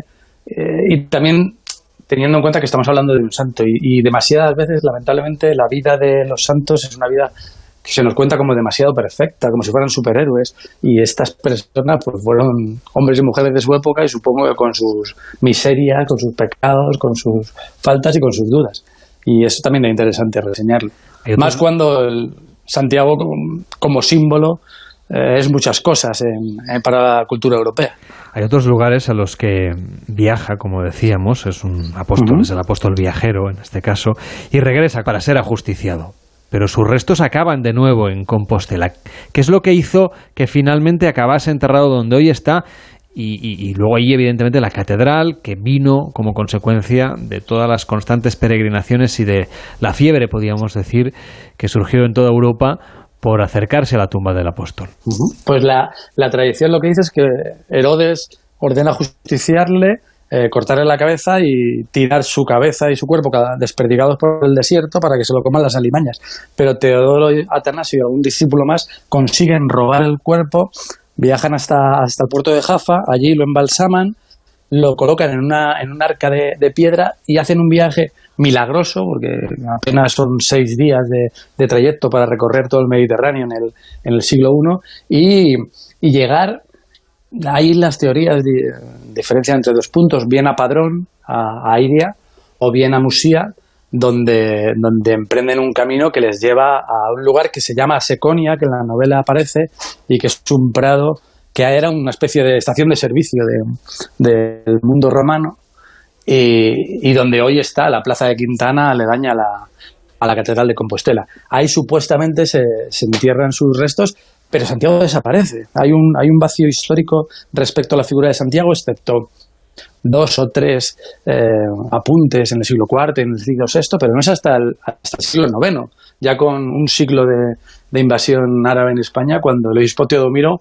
afirma haber encontrado sus restos y, ahí empieza otra vez el, el, el, mito con muchísima fuerza, tanta fuerza que Santiago se convierte no solo en un apóstol, sino acaba siendo un capitán de los ejércitos de la Reconquista, ese famoso y no siempre bien ponderado Santiago Matamoros.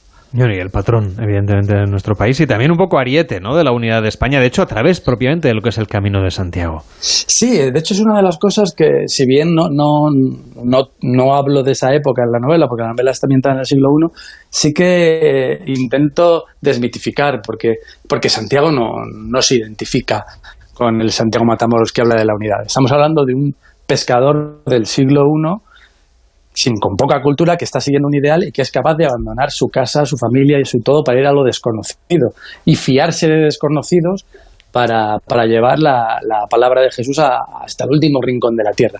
Eh, Santiago es todo menos un santo nacionalista o un santo eh, dispuesto a empuñar la, a empuñar bueno, la espada. No podía serlo porque en aquella época ni había invasión ni había Estados-nación, ni había... Pero bueno, ya sabemos lo que ocurre con la Sí, pero, pero, pero el, mensaje de, el mensaje de Jesús, y más en esa época, es un mensaje muy universal. Mm. Es la primera religión que, que habla de, de, la conversión no solo a, a, las personas de tu tribu o de tu, mm. o de tu zona, sino que habla de, de, todo el mundo, de los gentiles, que se hablaba en, en, esa época. En ese sentido, Santiago es el primer evangelizador del, de, de otra parte del mundo conocido. Imagina un, un judío eh, del siglo I sin estudios, en, en, intentando hablar con distintas tribus hispanas, pues dice mucho de la capacidad de, de adaptación de, del personaje y no casa, no casa mucho con un, con un personaje que también después se exportó en la, durante la conquista del Nuevo Mundo, eh, que se convirtió, pasó de ser Santiago Matamoros a Santiago Mataindios. Y yo creo que, que no le hizo ningún favor. Y yo creo que la, la,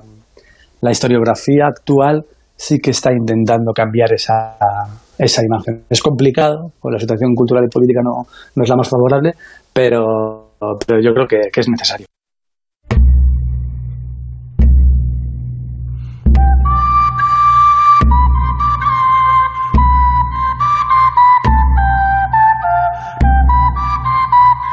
Hay dos lugares más en este viaje que tú sitúas en esta novela. Recordemos, es una ficción sobre la vida de Santiago, eh, de Santiago Apóstol en su último viaje a España, que son Covadonga y Oviedo. ¿Por qué son tan importantes? Pues eh, Covadonga y Oviedo son importantes, pero no tanto en la vida de Santiago, sino en, en, el, en ese mito de, de Santiago como, como patrón de, las Españas y como y como cuna de la civilización europea.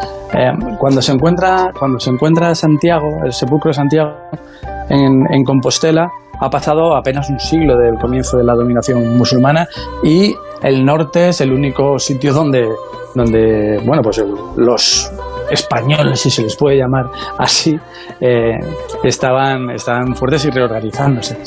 Y ahí hay un, un componente mítico de las espadas, de, de, Santiago como símbolo de la unidad, de el mito de que el propio Almanzor, que llegó a las puertas de Compostela, no se atrevió, como le pasó a Aníbal, no se atrevió a Atila, perdón, no, se atrevió a, a, cruzar las puertas ni a, ni a saquear la, la, catedral por respeto al, al santo. Y ahí se, se, empieza a elaborar una teología de, de un Santiago defensor del, del pueblo español y luego los siguientes los siguientes ritos son la batalla de Clavijo con, la famosa imagen de, de, Santiago con el caballo blanco blandiendo la espada y, y cerrajando mandobles a los a los sarracenos cortando cabezas cuando él fue un, un hombre que murió con la cabeza cortada no tiene mucho que ver con la realidad pero sí es cierto que el impulso de Santiago y del camino en esa zona es mucho más potente que en otros, en otros lugares. También porque esa zona es un, es un lugar donde la mitología y la, eh, la mística de la Vía Láctea y del, y del final de la Tierra es, eh, se vive con, con, mucha más fuerza y la, la Tierra y los mitos son bastante anteriores a la propia presencia de Santiago. Gracias Jesús por estar con nosotros y por mostrarnos en esta novela cómo pudo ser ese viaje de Santiago Apóstol a nuestro país. Un auténtico placer. En Onda Cero, Pares y Nones, Carlas Lamelo. Qué bien funciona la nueva app de Securitas Direct. Se me ha olvidado conectar la alarma y ahora en el coche puedo hacerlo desde el móvil. Pero lo mejor es la tranquilidad de irme de vacaciones sabiendo que mi casa está protegida a las 24 horas por profesionales. Confía en Securitas Direct, la compañía líder en alarmas que responde en segundos para protegerte frente a robos y ocupaciones. Securitas Direct, expertos en seguridad. Llámanos al 945 45 45 o calcula online en securitasdirect.es. Foto piernas al borde del mar y gafa. Foto mesa terracita con gafa. Está también la de Foto runner puesto de sol y gafa. En Visiolab podrás encontrar una gafa para cada momento del verano. Rebajas, rebajazas en Visiolab. Hasta un 50% en todas las gafas graduadas y gafas de sol. En Visiolab hacemos gafas y sí, lo hacemos bien.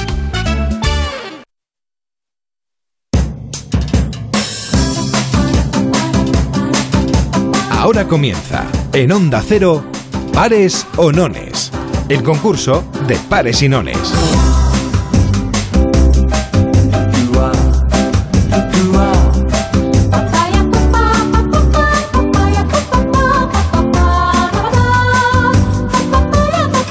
concurso súper sencillo, solo hay que marcar el teléfono de pares y nones el 93 343 54 50 y elegir pares o nones. Si acertáis, yo tiro el dado aquí en directo en el estudio, encima de la mesa, no es nada sofisticado. Si acertáis 10 puntos para la comunidad autónoma a la que vosotros queráis regalarle los puntos. Que no acertáis, no pasa nada.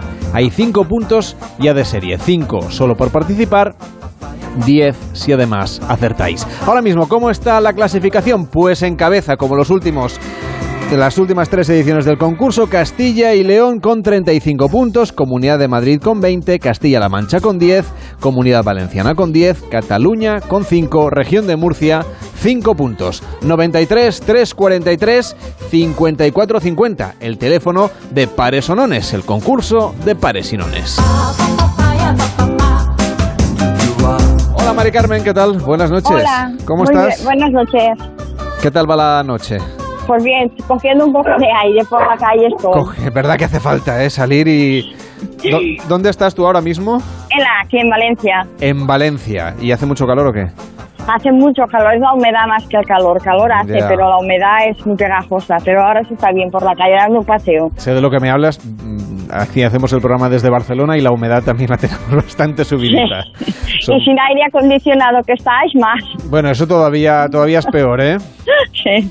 Bueno, Mari Carmen, así que dando un paseo y que te toque un poquito la, el aire para disfrutar aire. de esta noche y siempre en compañía de la radio. Eso es lo que más me gusta, ¿eh? que salgáis ahí con el transistor, con los auriculares, con, con internet, con lo que sea, pero escuchando la radio, haciendo... Ahora que estoy de vacaciones, desde las 6 de la mañana que estoy yo con el Alcina. Bueno, ahora ya el Alcina ya está de vacaciones. Eso sí, sí, se ha ido de vacaciones, que vamos, las estrellas también tienen que irse de vacaciones, se lo merecen y vuelven en cinco semanas. Y mientras tanto, pues aquí estamos los, los del equipo de mantenimiento, ¿de acuerdo? Para que la radio siga, siga funcionando. Bueno, Mari Carmen, cuéntanos, eh, ¿para la comunidad valenciana intuyo los puntos o se lo damos a otro territorio? No, para la comunidad valenciana. Venga, pues a la comunidad valenciana, ¿pares o nones? Estás sacando muchos nones hoy, ¿eh? Pues a ver eso, si lo aciertas. Mira, honestamente ni me he fijado, así que... Yo- pues yo sí. Mm, O sea, ¿tú crees que va a salir nones? Yo qué sé, hoy entre unos y tres y... Venga, pues eh, vamos a ver si el dado tiene seis caras. Es un dado con- eh, súper convencional. Nones entonces, ¿eh? Para la comunidad Vale. valenciana. Lanzo el dado y sale un 1. Hombre, pues efectivamente ha salido Nones. Así que 5, 10 puntos más para la comunidad valenciana que se lleva ya 20 puntos. Y entonces sobrepasa a Castilla-La Mancha, que tiene 10. Muy bien. Así que, Mari Carmen, muchísimas gracias. Que vaya bien el paseo y a seguir escuchando Onda Cero desde las 6 o incluso antes y durante cualquier hora del día. Y si no tienes suficiente, gracias. pues a la carta también. ¿Te parece? Muy bien, muchas gracias. Venga, un fuerte abrazo, Mari Carmen. Buenas noches. Buenas noches.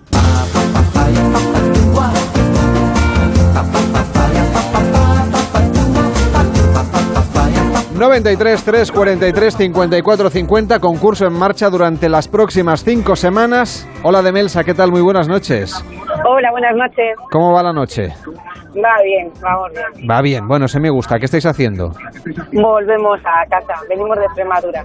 Perfecto, pues nos puedes bajar un poquito la, la radio porque se, Sí. se acopla un poquitín.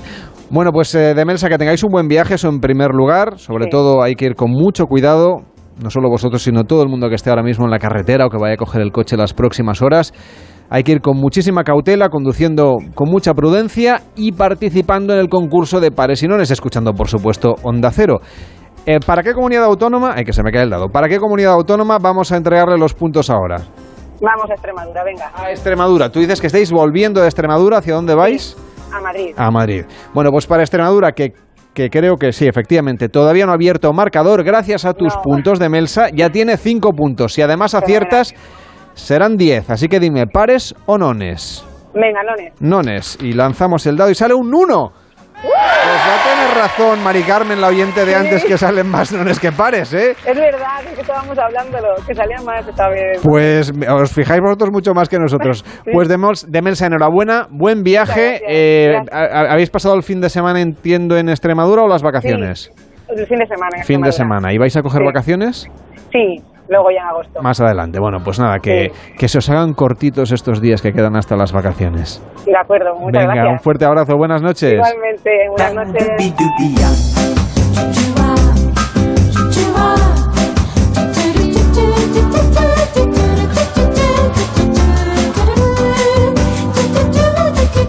Hola Luis, ¿qué tal? Buenas noches. Hola, buenas noches. ¿Cómo estás?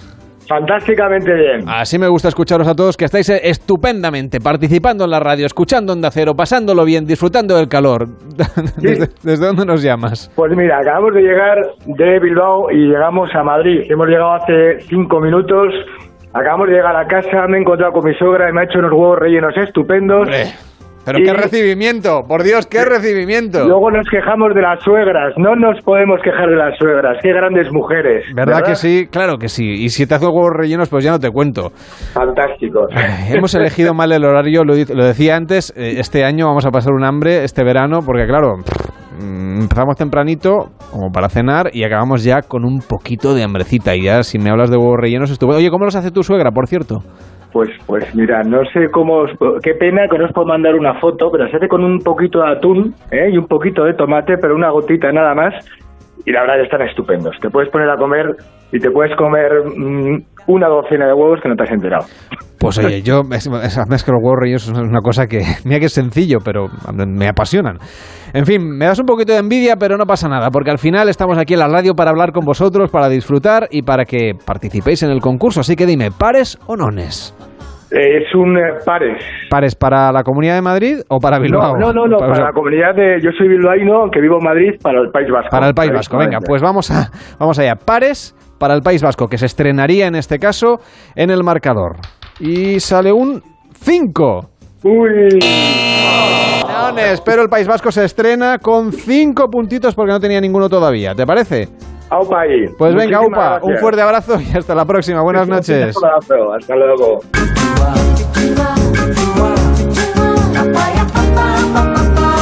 Hola Carlos, ¿qué tal? Buenas noches.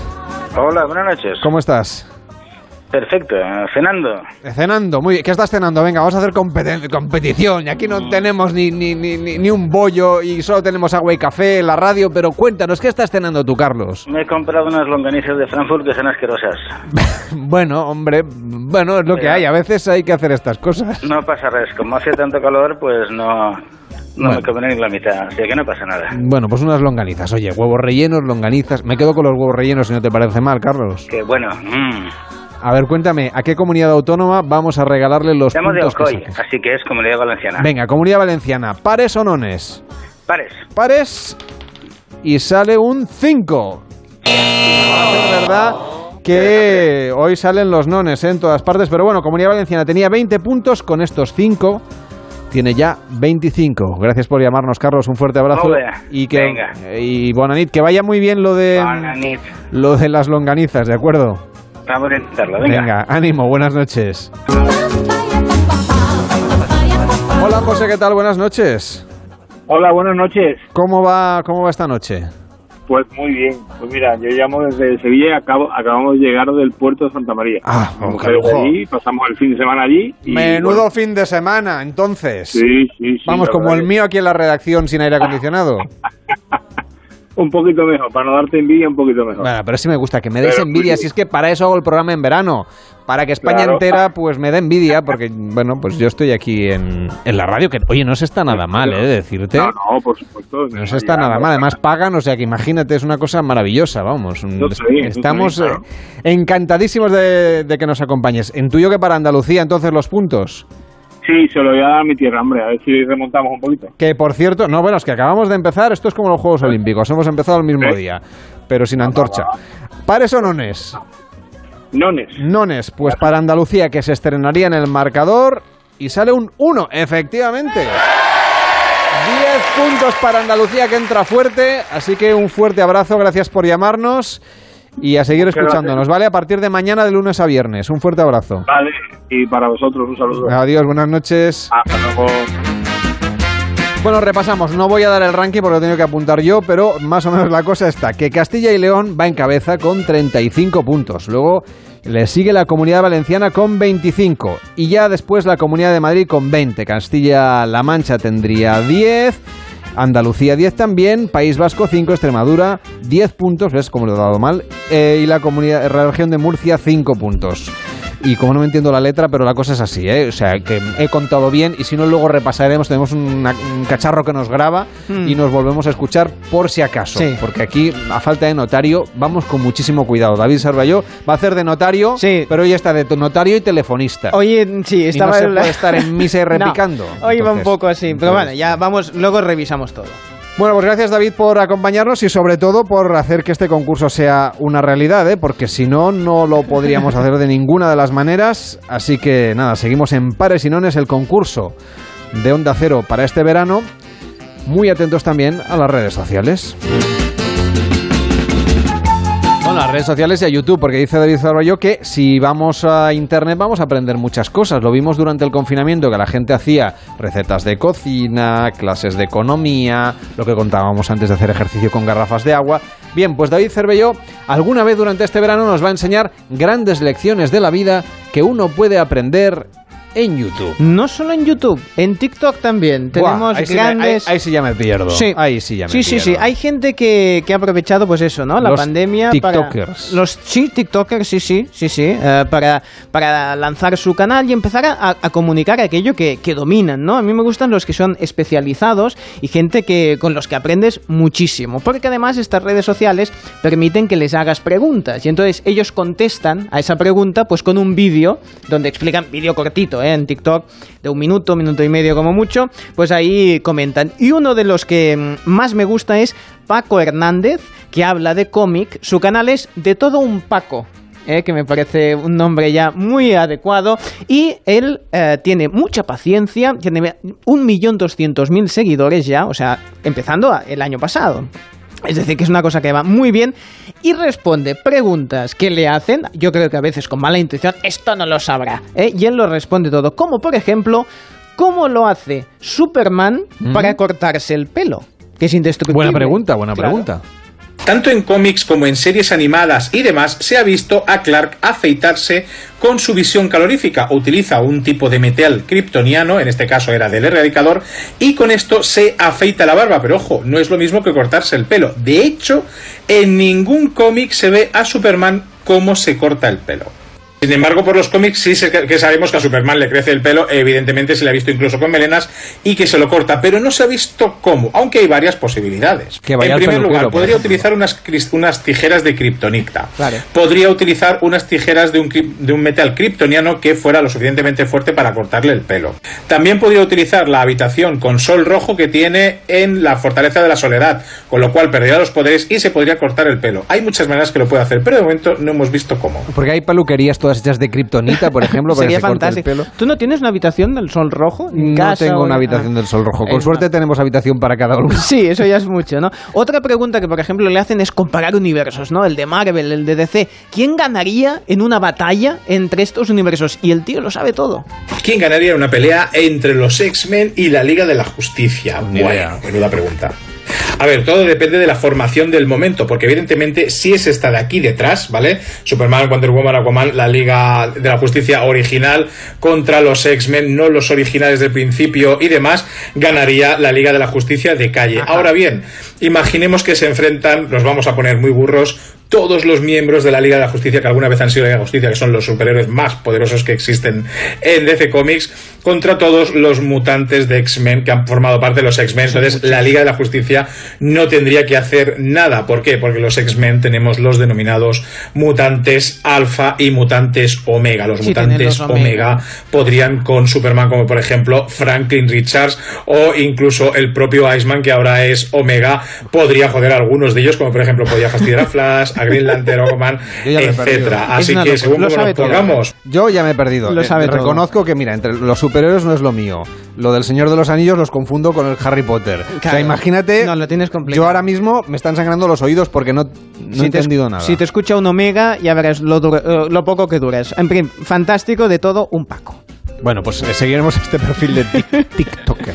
Eso es. Me cuesta decir la palabra TikToker. Tú eres TikToker, ¿verdad? Yo estoy, David eh, sí. A ver, ¿cómo te encontramos? Véndete. David Cervelló, todo junto. Así de fácil. En TikTok y ya está. Y estoy ya diciendo qué cuentas chistes. tú? Pues hago chistes malos. Ponnos un día, haznos un día una selección Bueno, de tus mejores momentos de TikTok. Sí, Va, sí, por favor. Estoy ahí creciendo. Para que eh, queremos hacer que David Cervelló siga subiendo en, TikTok. ¿Cómo se llaman los? ¿Son followers también? Sí, son seguidores, sí, sí, Seguidores de TikTok. Ahí estamos, ahí estamos. Me quedo con lo de la Liga de la Justicia, ¿eh? también es más fácil de decir.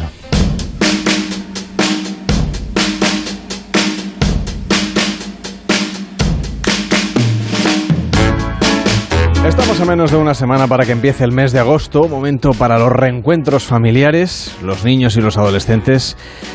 Algunos ya lo saben, ¿eh? Llevan más de un mes de vacaciones escolares y las familias, algunas ya no saben qué hacer, otras han hecho lo que han podido combinando la ayuda de los abuelos con la estancia en campamentos o partiéndose las vacaciones una parte al padre y otra a la madre para que cada uno se haga cargo pues al menos de un par de semanas y luego poder coincidir al menos otros 15 días todos juntos. Con esta aritmética la verdad es que la cuestión organizativa de las familias es bastante complicada. Muchas llegan ya con cierto desgaste, por cierto, a estas alturas de las semanas vacacionales en teoría. Por eso en Pares y Nones vamos a abrir este verano una escuela de padres o de abuelos, con la psicóloga infantil María Luisa Ferreros, que además acaba de publicar un nuevo libro que se llama Dame la mano. ¿Qué tal María Luisa? ¿Cómo estás? Muy buenas noches. ¿Qué tal? Buenas noches, Carla. ¿Cómo Eh, estáis? Es agotador solo pensar en esta cuestión de calendarios. ¿eh? Sí, realmente hay que hacer encaje de bolillos casi, ¿no? Para poder organizar todo, para que los niños, además con la pandemia encima, ¿no? Que también todo está un poco más restringido y, y realmente mm, está costando un poquito, ¿no? Porque estamos ya todos muy cansados. Y a partir de ahora, ¿qué debemos hacer? Es decir, en el momento en el que realmente se reencuentra la familia, porque, bueno, ha- habrá algunos que habrán hecho vacaciones en julio y este problema que yo he descrito lo tendrán al revés en agosto. Eh, es fácil que también ocurra. Pero por si acaso, vamos a, a los que a los que sí que se van a encontrar todos juntos en, las pro- en los próximos días, en las próximas semanas. ¿Cómo organizar bien las vacaciones? Porque aún estamos a tiempo para que, de ti- mm, que, que podamos hacer los deberes, por ejemplo, o reforzar aquellos aspectos educativos que nos han pedido los maestros en el informe de final de curso, por ejemplo, que de tiempo de hacer actividades variadas, de reencontrarse, de aburrirse, de pasarlo bien, de estar con la Un naturaleza. poco de todo. Sí, yo creo que es importante mm, organizar bien el calendario para que los niños puedan tener por lo menos 15 días de no hacer nada, o sea, de, de hacer de no hacer nada escolar, me refiero, que hagan también un poco de paréntesis escolar, porque llevamos dos cursos muy complicados con eh, todo online y que se mezcla un poco, que no tienes esa sensación de que se acaba la clase y me voy a casa porque estaban haciendo las clases en casa y, y estaba todo muy mezclado, ¿no? Entonces yo eh, estoy recomendando mucho este año que por lo menos eh, los 15 días centrales de las vacaciones se pueda desconectar un poco de, las tareas escolares y nos concentremos más en otro tipo de actividades que también son educativas, ¿eh? porque no olvidemos que hacer cualquier tipo de deporte de grupo, individual, eh, de excursiones, escaladas, con- eh, campamentos, etcétera, también los niños aprenden aquí, ¿eh? también aprenden muchas cosas. Entonces, mm, es otra manera complementaria, pero que también va bien hacer un poco de paréntesis. Entonces, yo intentaría organizar de manera que en julio hayan hecho ya bastante de los deberes.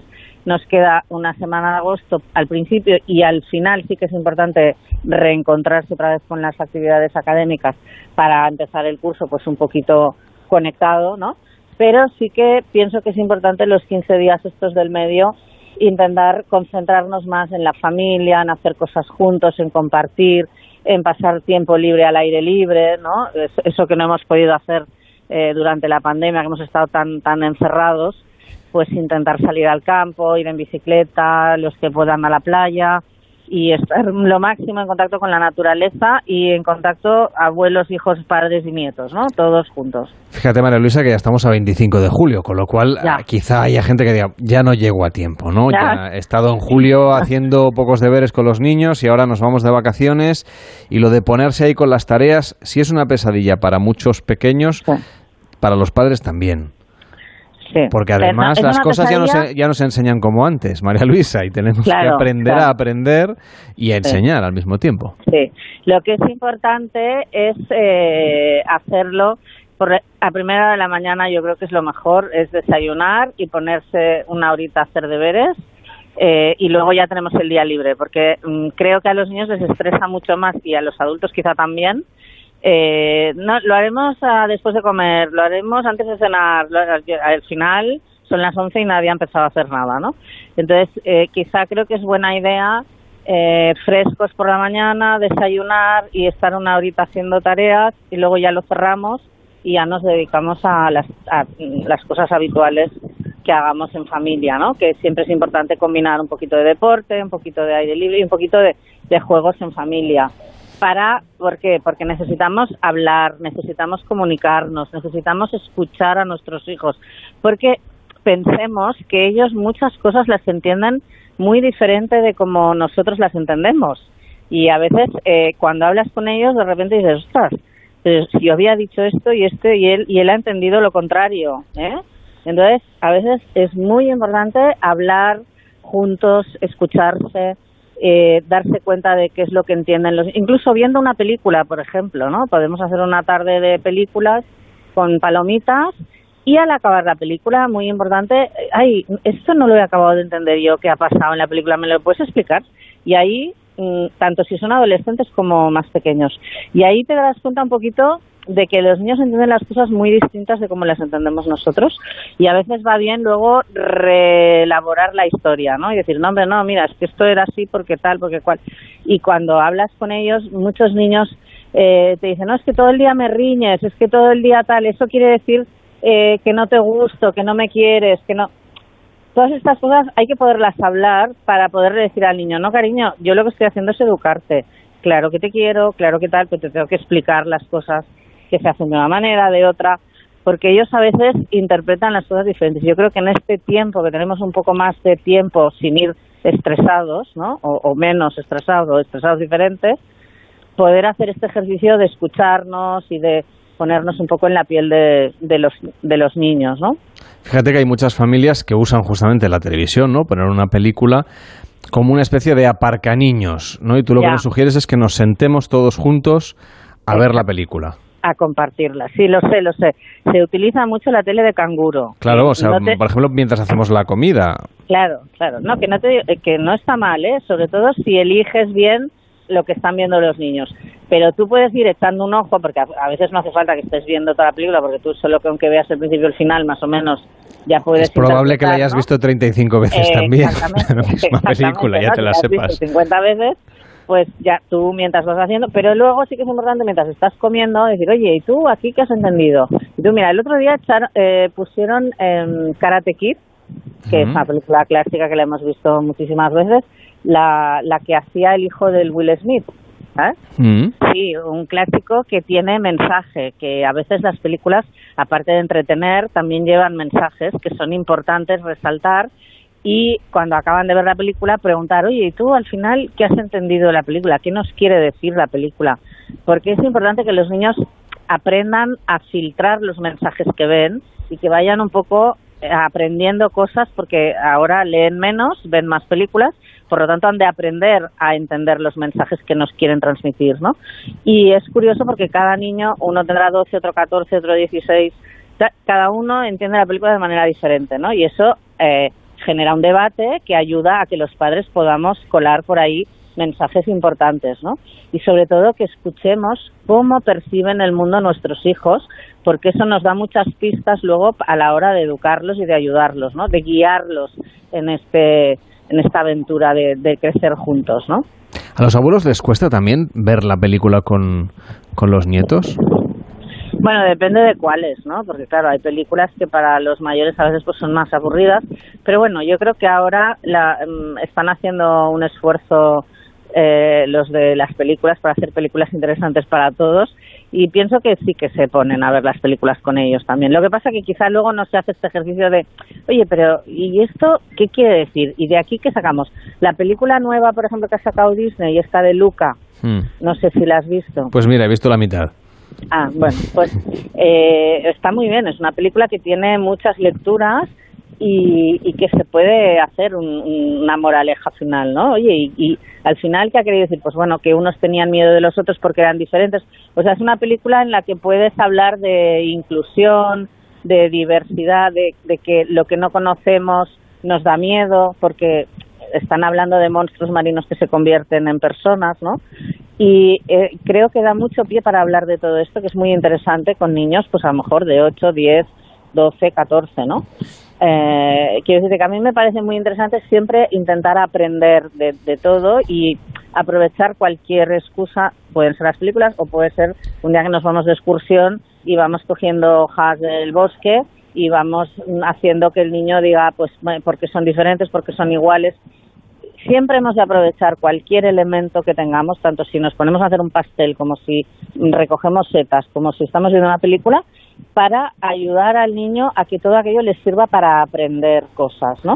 Y despertar un poco su curiosidad y sus ganas de conocer, que pienso que es quizá lo que nos está faltando un poquito, ¿no? Porque como ahora tienen estas ventanas virtuales eh, tan atractivas, eh, eso les aleja un poco de la realidad de la realidad real, ¿no? De, de- de tocar las cosas, de olerlas, de, de saber distinguirlas, etcétera, ¿no? Y pienso que eh, la temporada estival es muy propicia para fomentar un poco esto y de esta manera alejarlos de todo lo virtual, ¿no? O sea, es una ofrecer una alternativa real y sacarlos un poco de las pantallas, ¿no? María Luisa, por cierto, si algún padre o madre nos escucha, quizá haya ido con toda su ilusión a proponer a sus hijos que van a hacer, un, no sé, helado o un pastel Ah, o sí. un- una manualidad o lo que sea, y los niños le dicen que, que no quieren. ya, Eso es aburrido, que prefieren coger una pantalla y no sé qué, o que quieren hacer cualquier otra cosa que el, bueno, el adulto no, no tenía previsto o no puede hacer en ese momento. ¿Cómo, ¿Cómo lidiamos con estas discusiones sobre el tiempo de ocio y qué hacer en cada momento?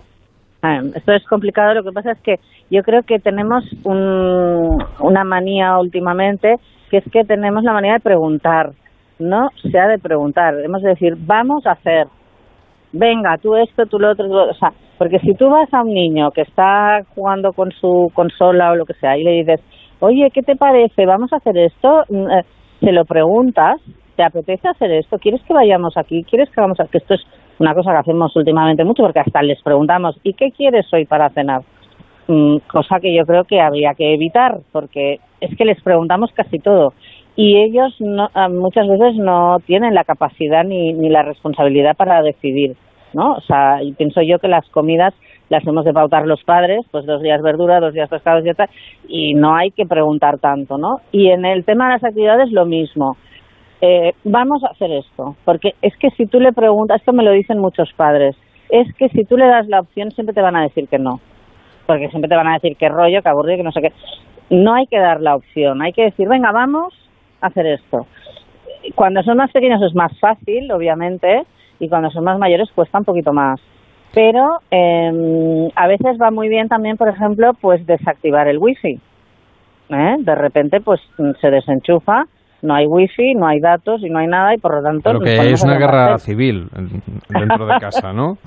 Bueno, Pregunto. pero es que de alguna manera, de alguna manera, eh, los niños han de entender desde muy pequeñitos que el wifi lo dominas tú, que el móvil, las contraseñas las tienes tú, o sea, que el capitán del barco eres tú, ellos son los grumetes. Esto es muy importante, o sea, porque mm, en una familia tiene que haber un poquito eh, el- quién dirige, quién, quién es el que tiene la hoja de ruta, quién es el que sabe más, quién es el que sabe llegar al objetivo, que normalmente somos los padres porque tenemos más experiencia, ¿no? No les podemos dar esa responsabilidad a los hijos.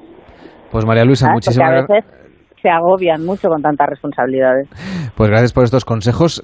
Vamos a abrir esa escuela de padres, empezamos temporada ya mañana, así que vamos a seguir atendiendo lo que nos pidan los oyentes también a través del teléfono, de las redes sociales. Y una vez a la semana, pues abriremos la escuela de padres aquí en Pares y Nones con la psicóloga infantil María Luisa Ferreros. Un fuerte abrazo y hasta la próxima. Buenas noches. Venga, buenas noches, Carla. Un abrazo. En Onda Cero, Pares y Nones. Carlas Lamelo.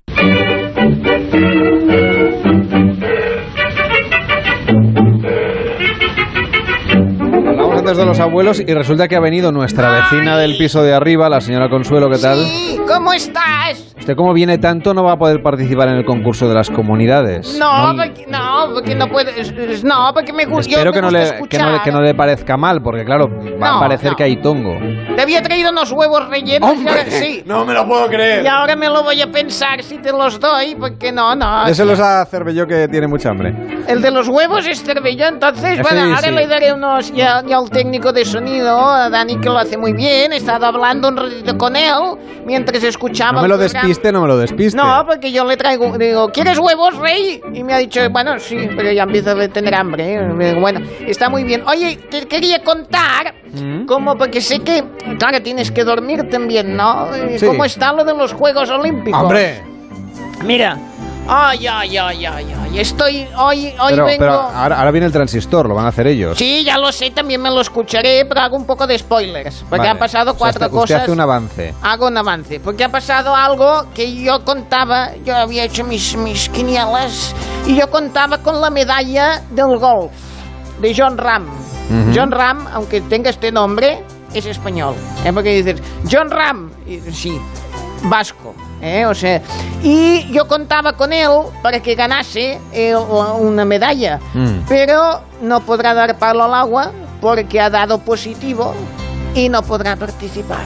Y ahora a mí esto me tiene, porque yo quería ver todos los, los agujeros, a mí me gusta mucho en cómo la meten en el agujero y no lo podré ver porque no estará John Ram. Estaban buscando así rápido a ver si podemos, bueno, y en, en lugar de este podemos enviar a otro y a ver si ahora me expliquen, ¿eh? estaré atenta. Pero el golf es al aire libre y todo eso. Bueno, Sí. claro, pero si tiene algo positivo, si nada, tiene, claro. porque a veces ser, claro. la meten de lejos, ¿sabes? O sea, que hay que, hay que vigilar y, bueno, sí. O sea, ¿le gusta a usted ver el golf por televisión? A mí me gusta todo, por televisión, todos los deportes y bueno, esto- hemos sufrido con el fútbol.